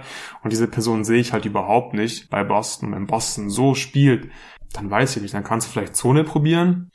Aber reicht das? Ich glaube halt wahrscheinlich eher nicht, auch wenn die Zone vielleicht sogar ja, das, das bessere Mittel ist als die Mann-Mann-Defense. Ja, ich glaube auch, da haben die Celtics inzwischen ein bisschen mehr gefunden. Also sie haben es in dem Spiel auch wieder relativ viel gesehen, so gegen Ende, wo es ja, eigentlich schon so ein bisschen aus, aus, ja. außer Reach war. Ja, ja. Da, da aber hast du schon auch gemerkt, sie haben so ein paar, paar Strategien dagegen entwickelt. Es würde mich wundern, wenn Spo das in Spiel 6 viel benutzen möchte, wenn er es dann jetzt in Spiel 5 schon ausgepackt hätte. Also wenn das sein Gameplan für Spiel 6 wäre, hätte er sich das, glaube ich, in der zweiten Halbzeit aufgespart. Einfach ein bisschen was anderes wieder zu haben. Mhm was du richtig gesagt hast, also Tatum im High Pick and Roll mit viel Spacing ist halt gnadenlos zu verteidigen. Also egal, ob das jetzt Kevin Love ist oder auch Cody Zeller, den hat er ein paar Mal so böse gefressen. Und das kannst du mit denen halt auch machen. Also das ist ja das, was wir vorhin meinten. Ganz kurz dazu, da hat Robert Williams super Job gemacht und ja. ich weiß, Masula will unbedingt fünf Shooter haben, aber ich glaube, er overthinkt es ein bisschen, weil du musst nicht unbedingt zwingend five out mit five Shootern spielen. Brauchst du nicht. Weil Robert Williams bringt dir, finde ich, eine Komponente rein mit diesem, mit diesem Rollman-Aspekt mhm. einfach. Er ist ein Lob-Threat das einfach sehr wichtig ist, vor allem auch für Tate, und dann kann er einfach zum Korb attackieren. Und was Robert Williams so gut gemacht hat in diesem letzten Spiel war, er kommt hoch zum Screen und flippt immer in letzter Sekunde den Winkel vom Screen. Und Zeller will hedgen, orientiert sich zum Beispiel nach rechts, weil er denkt, okay, Robert Williams screent jetzt rechts. Und dann flippt er auf links, Tatum rejected oder nee, nimmt den Screen an, zieht dann über die linke Seite zum Beispiel, ist einfach komplett frei und kann zum Korb gehen. Und das sind halt so mhm. einfache Sachen, sind Kleinigkeiten, aber es macht halt einen riesen, einen riesen Unterschied. Und ich würde gerne einfach mehr High Pick and Roll sehen. Und da ist Robert Williams, ja. glaube ich, eine Waffe, die man definitiv nutzen sollte. Auch wenn er selbst nicht scored, er hilft einfach Tatum in der Offense. Ja, ja, genau. Also das, das ist ja das Ding. Also er ist halt der beste Screener von dem Team. Er ist Vertical Lob Threat. Das merkst du schon noch. Und Tatum, teilweise hat er den Screen auch rejected, aber der Gegner hatte schon so viel Respekt vor dem Screen, dass er versucht hat, den zu antizipieren und nur deshalb hat diese Rejection halt funktioniert. Genau, so ja. kam Tatum Tatum dann auch wieder in die Zone. Also da stimme ich dir voll zu. Gerade in den Minuten mit Tatum kann man Robert Williams auch mehr spielen lassen. In den Minuten ohne Tatum habe ich, das, das fand ich jetzt auch ein gutes Adjustment, dass man in den Minuten ohne Tatum Robert Williams nicht mehr gesehen hat, sondern sie da wirklich gnadenlos five out gegangen sind mit Horford auf der 5. Mhm. Das gibt den, dem restlichen Team einfach ein bisschen mehr Spacing, weil der Rest vom Team, das ist jetzt alles keine, keine Pick-and-Roll-Ballhändler, sondern das sind mehr so Leute, die aus, aus Drive and Kick agieren können. Also egal, ob jetzt Jalen Brown, Malcolm Brockton, Derek White, Mark Smart. Das sind alles Spieler, die, die per Drive attackieren können, aber die jetzt, die du jetzt nicht irgendwie in High-Pick-Roll laufen lassen wirst. Das fand ich zum Beispiel auch ganz gut von Masula jetzt. Also, dass er da die richtige Kombi gefunden hat zwischen den beiden, wer von denen mit wem spielt. Das ist, hatte ich, fand ich im letzten Spiel noch nicht so toll. Oder in Spiel drei war das, glaube ich, wo mir das hauptsächlich aufgefallen ist. Das sind so Dinge, die figern sie jetzt langsam während der Serie aus. Ist auch gut, wirklich gut, dass er das macht, finde ich. Und ich glaube halt, dass das etwas ist, das wir jetzt auch immer und immer mehr sehen werden. Tatum Tatum spielt dann jetzt auch die richtigen Pässe, findet die Shooter. Sie haben jetzt sicherlich auch ein paar mehr Dreier getroffen, als man so erwarten kann für den Rest der Serie. Und gerade bin ich mal gespannt, wie das, wie das dann weiterläuft. Aber dagegen einen Konter zu entwickeln, ist schon gar nicht mal so einfach. ja, das stimmt. Und ich würde sagen, jetzt können wir mal zu unserem Outlook kommen für die nächsten zwei Spiele vielleicht, mhm. zumindest mal fürs nächste Spiel, damit ihr schon mal wisst, wie es auf jeden Fall nicht ausgehen wird. Äh, die Frage, Toll. die ich mir stelle, die Frage, die ich mir stelle, ist, wie Spolstra die richtige Balance finden möchte aus Offense und Defense, beziehungsweise mhm. ob er sich halt für Offense oder Defense entscheidet. Ich habe so ein bisschen das Gefühl, er muss sich vielleicht sogar für was entscheiden und ich würde mich wahrscheinlich für die Offense entscheiden, weil du merkst einfach, gerade wenn Gabe Vincent nicht spielen sollte oder nicht fit sein sollte, wenn Martin vielleicht angeschlagen ist, es ist einfach ein bisschen dünn gerade offensiv, vor allem wenn mhm. die Celtics halt besser verteidigen. Und dann brauchst du vielleicht Duncan Robinson wirklich 25, 30 Minuten lang, weil der einfach diese Gravity mitbringt, weil der auch dieses Driving Game plötzlich hat und generell respektiert wird. Und deswegen glaube ich, obwohl die Zone jetzt nicht super funktioniert, weil Boston viele Dreier getroffen hat, aber ich finde auch Boston hatte manchmal halt so Possessions, wo sie wieder nur rumpassen, mhm. an der Dreierlinie entlang einfach halt so einen halbwegs offenen Wurf nehmen. Vielleicht sagst du einfach, einfach, weißt du was, wir versuchen's, wir hoffen, dass Boston nicht genug Dreier trifft, dass Boston ein paar Turnover macht gegen die äh, Zone. Das ist, finde ich, auch immer ein Vorteil von dieser Zone, dass man einfach Turnover forcieren kann. Und dass man die Passing Lanes eben gut spielt. Oder, oder wenn man die Passing Lanes gut spielt. Und auf der anderen Seite hast du einfach genug Offense, damit du dir halt einfach diese effizienten Abschlüsse rausspielen kannst, dann hoffentlich halt gut genug triffst und insgesamt dann dieses Spiel gewinnst, ein bisschen Shooting Luck hast und das dann reicht. Ich glaube, das wäre so mein Ansatz, weil ich sehe nicht so richtig, wie Miami Boston verteidigen möchte. Selbst wenn sie sozusagen die beste defensive hm. Lineup aufs Spielfeld stellen, weil dann wird's offensiv sehr dünn und ich glaube, sie stoppen Boston halt nicht defensiv. Deswegen wäre mein Ansatz Zone und All Offense, glaube ich.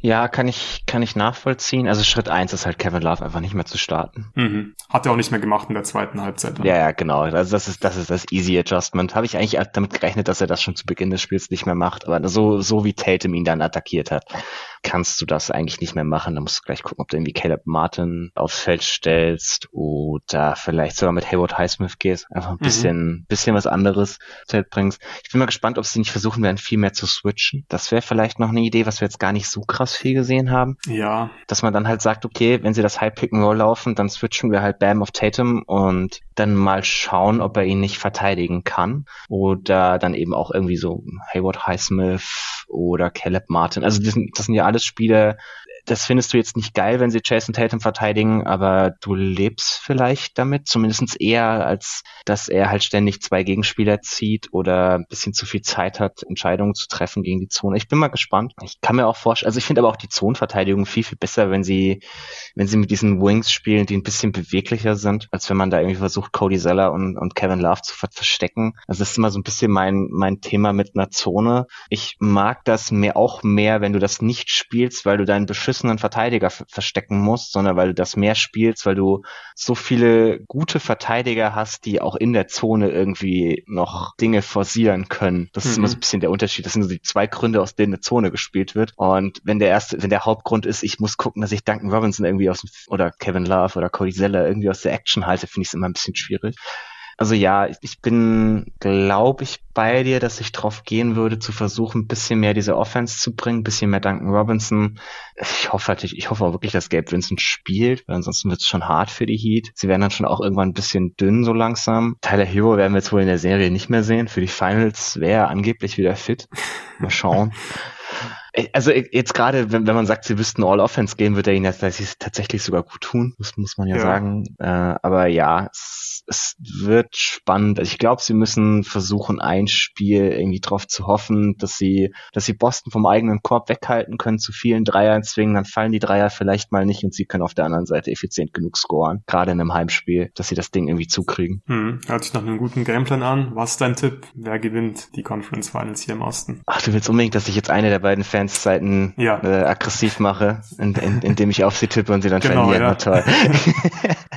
Nein, also Ich glaube immer noch, dass Miami das packen wird, einfach rein aus, aus so, einer, so einer Wahrscheinlichkeitsperspektive. Selbst wenn die Celtics jetzt in beiden Spielen irgendwie so 60 Prozent Favorit sind wahrscheinlich, vielleicht 65 Prozent Favorit im Schnitt, bist du halt trotzdem nur bei so einer 35 Prozent Quote, dass du das Ding mhm. holst. Ich glaube immer noch, dass es ein Spiel geben wird, in dem Boston einfach gnadenlos kalt geht. Und wenn ich wetten müsste, ist es das nächste Spiel in Miami. Ja, ich tippe auf die Celtics und somit kann sich keine Fanbase freuen, weil wir uns gerade hier Beide für die unterschiedlichen Scheiße. Teams entschieden haben. ist einfach so ein Bauchgefühl. Ich glaube, Boston hatte einfach diese drei Spiele, wo es jetzt überhaupt nicht lief von der Dreierlinie. Sie sind eigentlich auch das talentiertere Team. Und ja, ich glaube, ich glaube, Boston wird Geschichte schreiben und das erste Team, das ein 0-3 in den Playoffs aufholt. Das ist wieder dieses Golden State Bauchgefühl, oder? Ja, genau, genau. Ey, immerhin wird einer von uns beiden jetzt recht haben. ja, auch das, mal was das anderes. Immerhin etwas. genau. Kommen wir zu Nuggets gegen Lakers.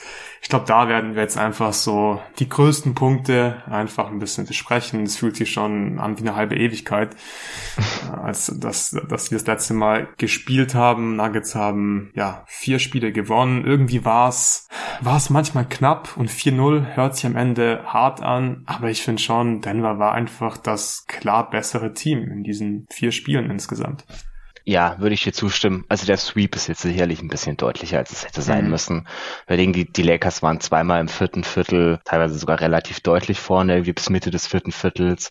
In den anderen beiden Spielen haben sie auch jeweils irgendwie nur mit zwei Possessions verloren. Also im Normalfall gewinnst du irgendwie zumindest eins oder du hättest auch zwei von diesen Spielen gewinnen können, dann wäre es ein bisschen interessanter geworden. Aber ja, die, die Nuggets waren auf jeden Fall das bessere Team. Und ich finde, man hat gesehen, wie eiskalt die Nuggets jeden einzelnen Fehler aus ausnutzen. Vor allem, vor allem Nikola Jokic und wie, wie der einfach in der Lage ist, das Spiel zu lesen. Ich finde das immer wieder beeindruckend. Also so Dinge wie die Lakers haben irgendwo Offball eine Situation, wo der eine Spieler ein Screen stellt und du genau weißt, okay, sie wollen das gerade switchen, weil sie mit den Matchups andersrum eigentlich ein bisschen angenehmer sind. Und in dem Moment, wo der Switch kommt, ist eine winzig kleine Lücke in der, in der Execution, weil du einfach einen Moment brauchst, um diesen Switch zu executen. Genau in dem Moment findet Nikola Jokic für den Pass und es ist irgendwie ein Easy Layup. Du denkst dir so, hä, warte mal, wie ist, wie ist das gerade passiert? Also ich habe mich dann so ein bisschen gefragt, ob ich die, ob ich die Lakers in ihrer Execution überschätzt habe in den Runden vorher, weil das war so das Ding, weshalb ich dachte, dass sie eine Chance haben in der Serie, weil sie in den Serien vorher extrem wenig Fehler gemacht haben, die man so ausnutzen könnte. Ich habe mir tatsächlich jetzt auch nochmal äh, ein, zwei Spiele aus der Golden State Serie angeguckt nochmal.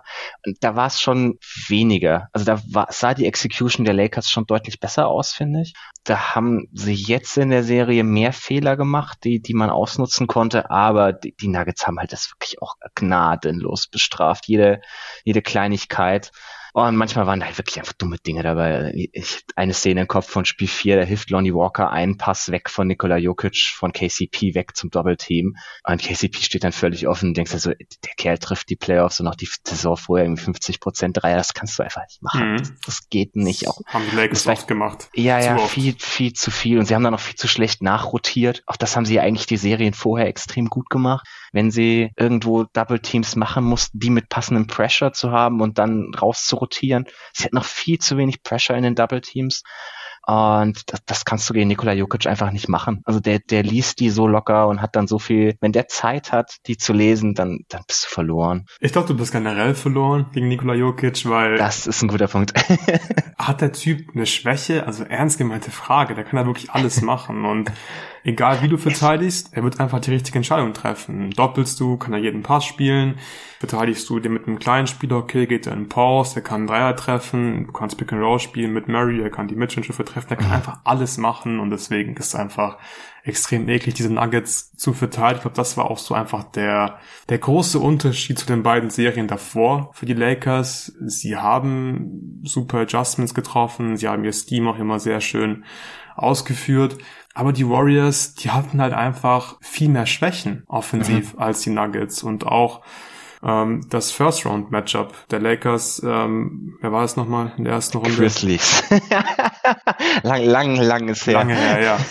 Also Grizzlies hatten ja so viele Schwächen. Da konnten die Lakers äh. ja komplett Zone dicht machen und es konnte niemand was machen. Ja will in die Zone, die Zone ist dicht. Und Denver hat vielleicht irgendwie so eine Schwäche mit, mit Aaron Gordon, den du irgendwie so stehen mhm. lassen kannst. Aber es reicht nicht. Die Nuggets hatten ein O-Rating von 123 in der Serie und das ist einfach der Unterschied. Weil die Lakers mussten zum ersten Mal offensiv wirklich auf einem sehr hohen Niveau performen. Und das haben sie selbst gegen diese eigentlich anfällige Nuggets Defense nicht hin, nicht hinbekommen. Und es war halt wieder so. Nuggets Defense war solide genug und mit der Offense kannst du nicht mithalten. Du kannst einfach mhm. nicht mit der Nuggets Offense mithalten, wenn du an beiden Enden des Feldes Schwächen hast. Und ja, das war jetzt nochmal sehr eindrucksvoll, wie souverän die Nuggets es auch gemacht haben. Manchmal lagen sie auch hinten in Spiel 4 zum Beispiel mit 15 Punkten. Und auch da hatte ich trotzdem so ein bisschen das Gefühl, ja, ich glaube, das wird auf jeden Fall nochmal sehr knapp und wahrscheinlich ja. holen die das auch einfach abgezockt, einfach gut. Und was ich spannend finde, ist, dass die Lakers, obwohl sie auch einige Fehler gemacht haben, gerade beim Doppeln war das ein bisschen zu billig und von den falschen Spots dann teilweise. Aber die Lakers haben ja, finde ich, coole Sachen eigentlich gemacht, oder? Also ich mhm. fand zum Beispiel Rui gegen Jokic, fand ich, war ein sehr gutes Adjustment, haben wir schon in Spiel 1 gesehen. In Spiel mhm. 2 hat LeBron Nikola Jokic super verteidigt. Generell eine ziemlich krasse Serie von LeBron in der Defense, finde ich. Hat da sehr viel gemacht. Mhm hat einen krassen Impact gehabt teilweise. Klar ist einfach ein Problem. Er kann nicht alles machen. Er kann nicht gut verteidigen und offensiv mhm. jede Possession alles machen. ist jetzt auch nichts Neues. Und dadurch konnte AD einfach viel roam, wenn dann Hachimura oder LeBron Jokic verteidigt haben. Das war sehr gut, aber auch hier, es war halt nicht genug, weil die Nuggets haben sich trotzdem einfach gute Würfe rausgespielt. Ja, ich fand das teilweise in Spiel 4 sehr lustig, wie Stelman Gandhi. Da habe ich tatsächlich mal wieder mit Ton geguckt zur Abwechslung. Mhm. Und dann immer also in der zweiten Halbzeit bei jedem Angriff von Nuggets eigentlich meinte so, LeBron muss jetzt Jokic verteidigen. Und auf der anderen Seite, LeBron muss jetzt ins Poster und attackieren. Ich meine so, okay, warte mal, der Kerl ist 38 ja. und soll auf jeder Seite des Feldes ständig alles tun. Schwierig.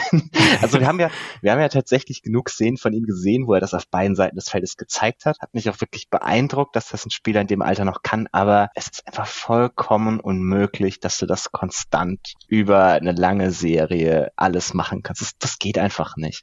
Und da finde ich, hast du den Unterschied ein bisschen gesehen. Jokic hat wenig Schwächen. Das sind da teilweise Dinge, der, der, der wird gegen von AD verteidigt und dann fängt er an, um irgendwelche Screens für Pindowns zu laufen, um dann halt den, den Jumper zu nehmen aus der Midrange. Also so ich mir so denke, warte, warte mal, warte, du bist doch ein Post-Up-Back, was, was soll, was soll denn das jetzt hier gerade? Und das, da hat er halt quasi so die eine defensive Schwäche, die Anthony Davis auch hat. Der ist halt nicht sonderlich geil darin, sich um Screens zu kämpfen. Das mhm. ist jetzt auch nichts Neues. Also das ist so die eine defensive Schwäche, die er hat, gnadenlos ausgenutzt. Und das hat das ganze Spiel zwei immer und immer wieder. Deswegen haben sie da angefangen, LeBron gegen ihn zu stellen, weil der ein bisschen und besser um diese Screens rumkam. Und das ist schon wirklich absolut beeindruckend. Und ich fand das tatsächlich, sie haben das defensiv gar nicht schlecht gemacht, dann auch mit Rui, dass sie das schon in Spiel 1 irgendwie probiert haben. Das hat auch in, in Spiel 2 ganz gut funktioniert. Da haben sie einfach nur selbst ihre Dreier auch überhaupt nicht getroffen. Das hat in Spiel 3 die erste Halbzeit ganz gut funktioniert, bis, bis dann am Ende auch adjusted wurde. Also das, das war schon keine schlechte Strategie. Das war auch das, was ich von den Lakers irgendwie erwartet habe, dass sie zumindest mehr aufs Feld werfen und Dinge ausprobieren, als zum Beispiel die Suns einfach mehr, mehr defensive Optionen haben die dann auch okay genug funktionieren können teilweise. Aber ich fand die Offense auf der anderen Seite dann manchmal ein bisschen enttäuschend. Ich glaube, da, ich glaube, das ist hauptsächlich die Hälfte des Feldes, wo ich mehr von den Lakers erwartet habe. Das mm. liegt zum Teil daran, dass ich Jokic One-on-One gegen AD echt gut halten konnte. Das hat mich sehr positiv überrascht von ihm. Äh, also im One-on-One kam AD da vielleicht über die ganze Serie so drei, vier Mal zu irgendwas und ansonsten viel zu wenig. Aber die Lakers haben es halt viel zu wenig geschafft, irgendwie auch wieder so Downhill zu attackieren, Drives, die, die immer noch mangelnde Rim Protection, die die Nuggets halt haben, wirklich aggressiv per Drive auszunutzen. Und wenn sie das gemacht haben, sah das eigentlich meistens ganz gut aus. Und auch wenn LeBron irgendwie ins Post-Up gegangen ist, da ist einfach dahinter nicht viel Hilfe. Das kann er sezieren, aber das kann er halt nicht über, über vier Spiele hinweg machen. Und dann merkst du, was, was du richtig angesprochen hast, sie haben halt ein paar Schwächen in ihrem Kader. D'Angelo Russell. und die, die, die da halt einfach, die einfach nicht mehr spielbar sind auf dem Niveau. Also das ist, glaube ich, das, wo, wo es am Ende bei mir so ein bisschen runterkommt. Die Lakers hatten fünfeinhalb spielbare Spiele, also die ihre, ihre beste fünf plus Lonnie Walker. Aber sowohl Vanderbilt als auch die Angelo Russell, also dass er die am Ende noch gestartet, also in Spiel drei noch gestartet hat, hat mich schon gewundert. Ich schon so war, okay, das bringt dir doch hier gerade nichts mehr. Und dann die Angelo Russell irgendwie auch noch mehr Usage bekommen als Austin Reeves, da war es dann endgültig vorbei. Aber man hat einfach auch gesehen, die Nuggets haben viel mehr alternativen Dinge auszuprobieren, Dinge zu, zu tauschen, wenn sie müssen. Und das hat da, glaube ich, am Ende so ein bisschen den Unterschied mehr gemacht als irgendwelche taktischen Winkel. Ja, also ich würde sagen, die Offense war das Problem. Also ich stimme dazu. Und ich glaube, man hat auch die Lakers Offense so ein bisschen überschätzt beziehungsweise mhm. vergessen, dass die halt auch in den ersten beiden Runden nicht immer geil waren. Also gerade gegen Memphis mhm. gab es zum Beispiel, da war es echt hässlich. Da hatten die ein O-Rating im Halbfeld von unter 70, glaube ich, in mhm. mehreren Spielen.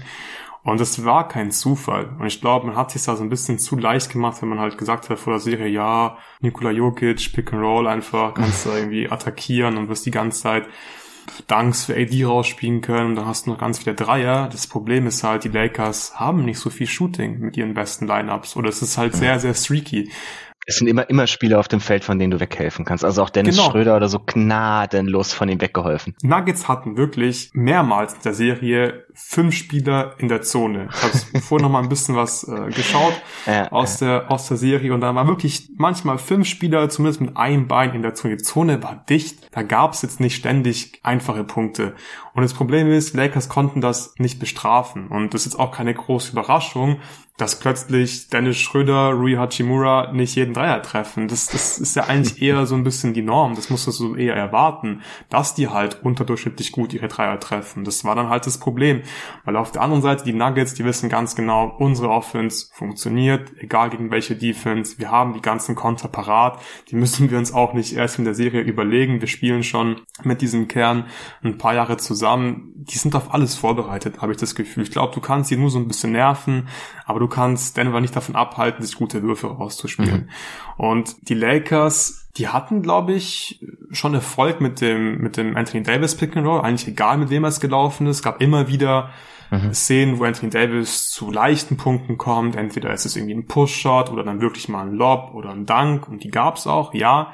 Aber unterm Strich konnte Denver einfach regelmäßig helfen. Oft ging der Pass gar nicht oder es war ein Turnover. Und dann haben die Lakers das in Anführungszeichen richtige Play gemacht, passen den Ball raus und LA konnte es nicht bestrafen. Die haben mhm. dann ihre Dreier am Ende mit 36 Prozent getroffen. Ist jetzt nicht ultra mies, aber einfach nicht gut genug, um mit Denver mitzuhalten. Es sind vor allem halt die Spieler, die die, die Dreier nicht genommen haben. Also sowas ja. wie Jared Vanderbilt, der war einfach gnadenlos unspielbar in dieser Serie. Ja, Weil der, der, wirkt, der wirkt sich nicht negativ auf die Dreierquote aus, wird aber so allein gelassen und wenn er den Ball dann bekommt, tut er halt auch nichts damit. Ja, genau. Und AD hätte, glaube ich, wirklich dominieren müssen in dieser Serie. Er mhm. war nicht schlecht. Er hat am Ende 27 Punkte aufgelegt, 60% True Shooting, aber die unauffälligsten 27 Punkte genau. pro Spiel ever. Ja, würde ich würde ich genauso unterschreiben und du kannst nicht erwarten, dass LeBron jedes Mal bei diesem Pick and Roll zum Korb ziehen kann. Ich glaube, vor fünf Jahren hätte LeBron gegen diese Nuggets 40 hm. Punkte im Schnitt gemacht, eine Serie. Also er hätte jetzt wirklich forcieren können, hätte jedes Mal zum Korb gehen können, aber es kann er nicht. Der Typ war auch angeschlagen und es war trotzdem eine ziemlich krasse Performance dann insgesamt über die Serie hinweg für einen 38-Jährigen. Aber AD war einfach er war nicht schlecht, aber er war nicht gut genug. Und was mich so ein bisschen überrascht hat, war, dass LA nicht noch mehr Wege gefunden hat, um AD einfach in eine gute Position zu mhm. bringen und in eine Position zu bringen, wo er Jokic vor allem auch wehtun kann. Die AD Pindowns haben mir zum Beispiel in den ersten beiden Serien, vor allem gegen die Warriors, sehr gut gefallen. Also AD in der Ecke oder an der Baseline mhm. unten, bekommt einen Screen, kann dann zum Korb curlen, kann sich nur einfach mal einen Midrange-Wurf nehmen. Das hat eigentlich nicht wirklich funktioniert gegen Denver. Und da dachte noch der Serie, das könnte wirklich so ein Play sein, das echt eklig ist für Jokic zu verteidigen, weil dann ist AD on the move und er muss erstmal davor irgendwie ein bisschen arbeiten. Aber es war kein Problem, das hast du auch schon gesagt. Jokic hat AD wirklich one-on-one -on -one richtig gut verteidigt. Nach Spiel 2 spätestens hatte ich gar keine Angst mehr aus Nuggets Sicht vor diesem Matchup. Es war mhm. kein Problem. AD hat mal einen Punkt gemacht, ja. War nicht schlecht, nochmal.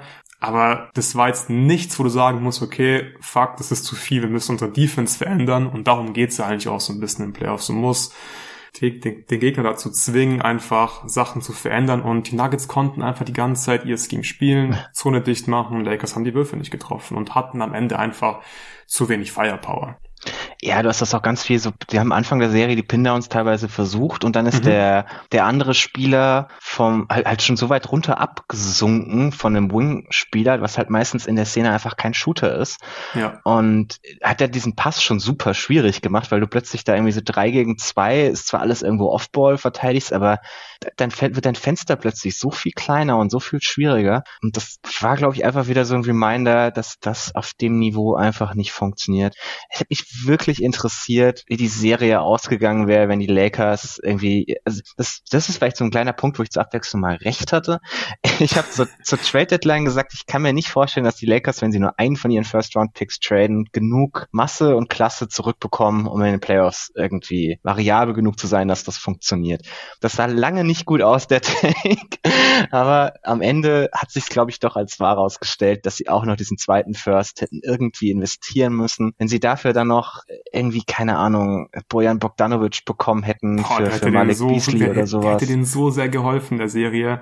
Oder allein, wenn sie, wenn sie Mike Conley anstelle von D'Angelo Russell ja. genommen hätte, wäre vielleicht ja. schon Hilfe gewesen. Das darf man wirklich nicht vergessen. Der Trade war natürlich geil, vor allem für die Regular Season, für die ersten beiden Runden. Mhm. Dann teilweise noch, aber Dilo war ein dickes Minus, Vanderbilt ja. war ein dickes Minus, Beasley hat überhaupt nicht gespielt. Du bist halt Westbrook losgeworden, aber die Spiel und klar, Rui war okay, vor allem weil er defensiv irgendwie auch eine wichtige Rolle gespielt hat. Aber unterm Strich, ja, haben dir drei Spieler eher wehgetan aus diesen beiden Deadline-Trades. Und das ist ein bisschen bitter, weil ich glaube, da wäre schon mehr drin gewesen mit einem Bogdanovic zum Beispiel, der diese Defense bestrafen kann, der Nuggets. Und ja, also Sie haben vielleicht noch so ein bisschen was gefunden im ersten Spiel mit dem Murray Mismatch Hunting. Das hat mir ganz, ganz gut gefallen. Deswegen war ich auch relativ optimistisch noch für die Lakers. Nach mhm. Spiel 1, okay, LeBron, bisschen im Post, bisschen Mismatch Hunting. Du hast das Pick and Roll. Irgendwann sind sie auch immer zur Mitte gezogen bei den Pick and Rolls. Das war auch gut. Aber nochmal, es war einfach zu wenig Shooting und kommen wir zum nächsten Punkt, würde ich sagen. Ich finde die Lineups, die waren einfach nicht gut. Und vorab, bevor wir jetzt Darwin Ham äh, kritisieren, ich finde, man darf jetzt hier nicht vergessen, dass die Lakers nicht so viele andere Optionen hatten. Also nee, sie hatten halt einfach keinen Bogdanovic, aber ich finde trotzdem, er hat einfach Fehler gema% Der wahrscheinlich größte Fehler war, so lange an Dilo festzuhalten. Mhm. Der hat die offensiv nichts gegeben. Der Typ hat sechs Punkte aufgelegt in der Serie, 38% True Shooting und wurde defensiv Ouch. gefressen von Murray. Und er hat Spiel 3 immer noch gestartet, erste mhm. Halbzeit und zweite Halbzeit. Erst in Spiel 4 kam er dann von der Bank. Das war mindestens ein Spiel zu spät. Diese Veränderung Vanderbilt macht halt einfach auch gar keinen Sinn. Also ich verstehe natürlich schon, du willst jemanden haben, der Murray verteidigen kann.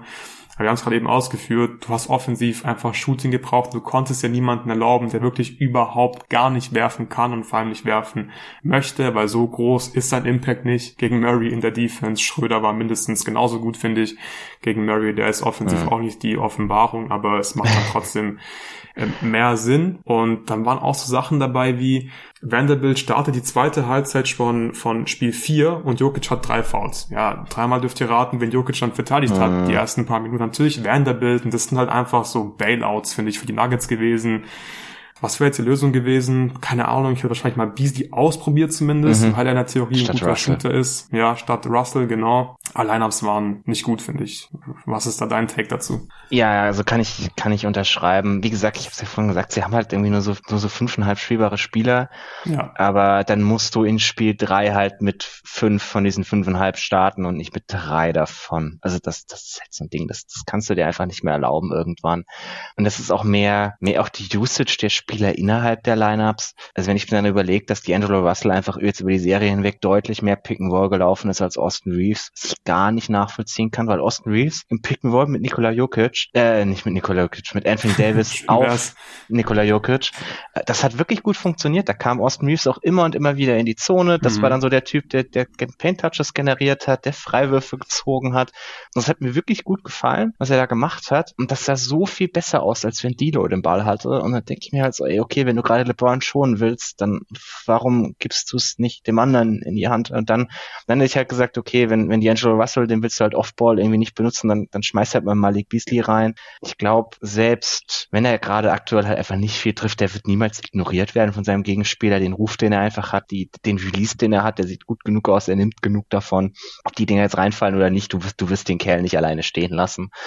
Und da hättest du, glaube ich, einfach ein bisschen sinnvoller auch von, welche Skills du einfach in dem Line hast. Das ist gar nicht unbedingt die Qualität der Spieler, sondern welche Skills hast du gerade in dem Lineup, dass es zusammenpasst. Ich hätte auch lieber, äh, von mir aus irgendwie lieber Lonnie Walker gestartet anstelle von, von D'Angelo Russell. Gar nicht, weil, gar nicht, weil Lonnie irgendwie eine Offenbarung in der Serie war, war er wirklich auch nicht aber einfach weil du da jemanden hast, der, der ein bisschen mehr Offball macht, sich ein bisschen mehr Offball bewegt und der defensiv nicht ganz so böse gefressen wird.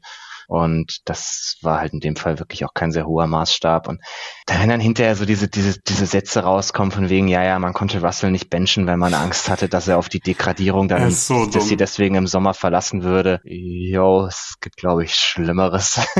ja, da hätte Helm einfach bessere Lineups finden müssen. Und gerade das Ding mit, mit, mit D-Low ist einfach Quatsch. Das war einfach wirklich nach Spiel 1, war es wirklich klar. Das funktioniert nicht und da hat er einfach zu lange dran festgehalten. Hätte das jetzt den, den, den, den Unterschied gemacht? Wahrscheinlich nicht. Nuggets haben 4-0 gewonnen. Nochmal, Nuggets sind das bessere Team. Die waren besser, die sind völlig verdient in die Finals hier eingezogen mit Lakers. Ja, die hätten halt diese Kleinigkeiten ein bisschen besser hm. machen müssen, damit sie zumindest mal ein Spiel gewinnen. Gerade einfach auch so, was so defensive Execution oder sowas angeht, habe ich einfach wirklich mehr erwartet. Ja. Ähm, ich war vor der Serie, war ich wirklich wahnsinnig gespannt. Bei der Serie hatte ich überhaupt kein gutes Feeling dafür, mhm. wie es mhm. ausgehen würde. Deswegen habe ich mich da auch vorher so ein bisschen rausge rausgeredet um einen wirklichen Tipp.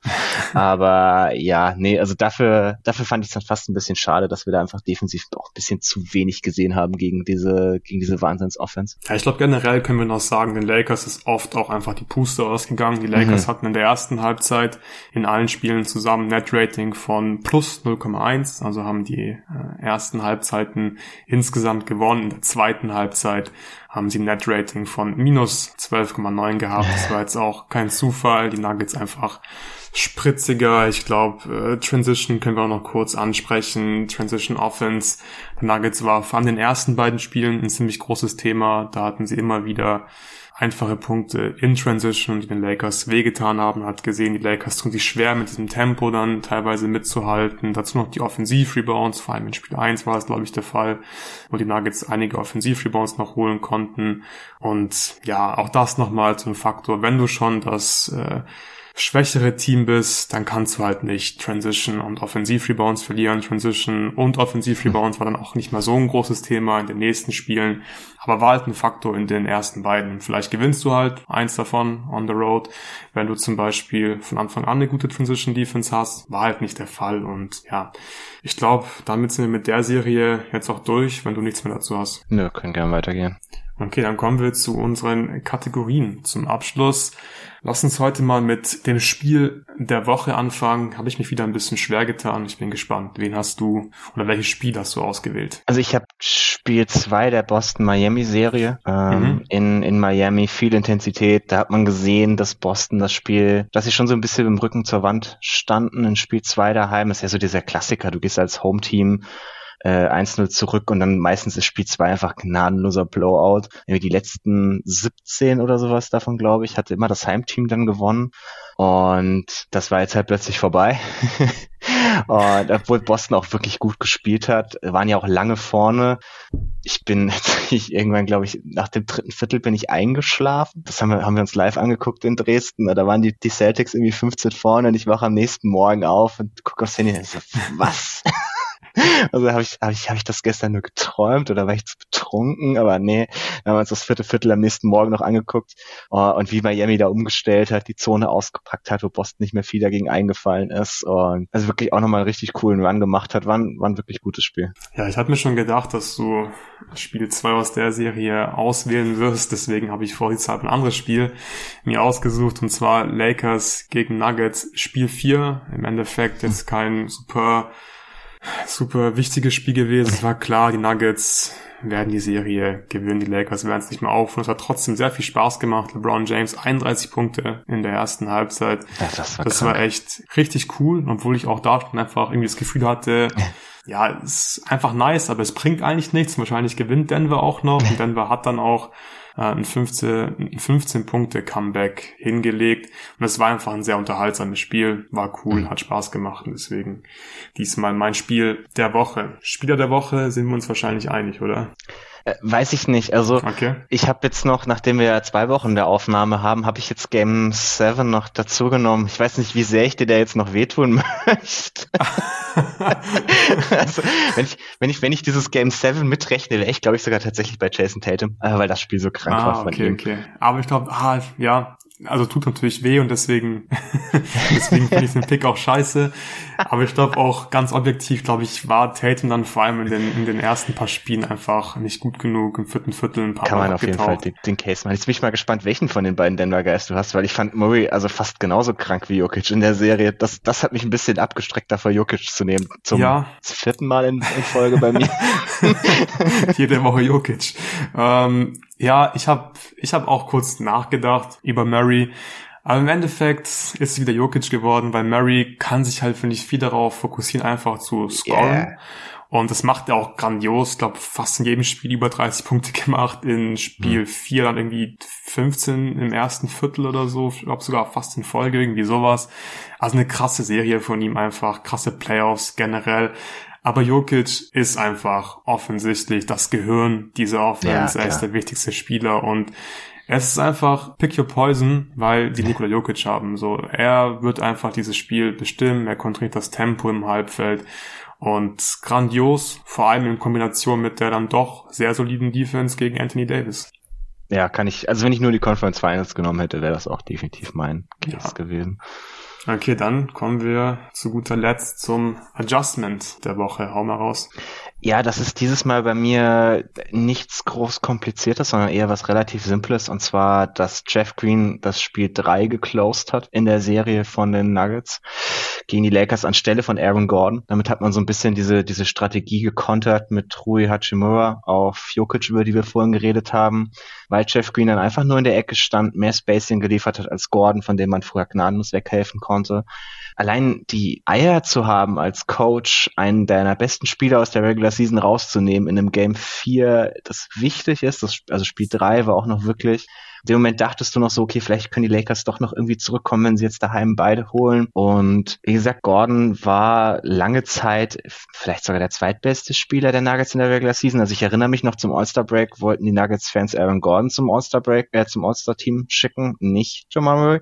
Also so einen Spieler auf die Bank zu setzen, das musst du als Coach erstmal machen. Gerade weil wir auf der anderen Seite des Feldes eben gesehen haben, wie schwierig das manchmal für Coaches sein kann, sich da durchzusetzen. Und auch das dass, dass Aaron Gordon dann Spiel 4 dann einfach perfekt drauf reagiert hat, selber ein bisschen mehr in der Ecke auch wirklich Dreier nehmen wollte. Hat man schon gemerkt, dass er den so ein bisschen aufgeweckt, dass er halt nicht ständig irgendwie so ein bisschen zum Korb sneaken kann, wie er es halt so gerne tut. Das, das geht einfach nicht, wenn du von Anthony Davis verteidigt wirst, sondern du musst draußen in der Ecke bleiben, Dreier nehmen, wenn er zu dir kommt diese Reaktion von beidem irgendwie aufeinander, dass du als Coach die, diese harte Entscheidung triffst, Personal und dein, dein Personal auch so unter Kontrolle hast, dass sie darauf dann perfekt reagieren im nächsten Spiel, fand ich einfach sehr stark. Ja, das ist ein sehr cooler Pick und ich finde, man sieht einfach, Coach Malone weiß ganz genau, was er macht und trifft hier eigentlich fast immer in, den, in den gesamten Playoffs die richtigen Entscheidungen und hat hier auch einen großen Anteil daran, warum die Nuggets hier so souverän in die Finals eingezogen sind.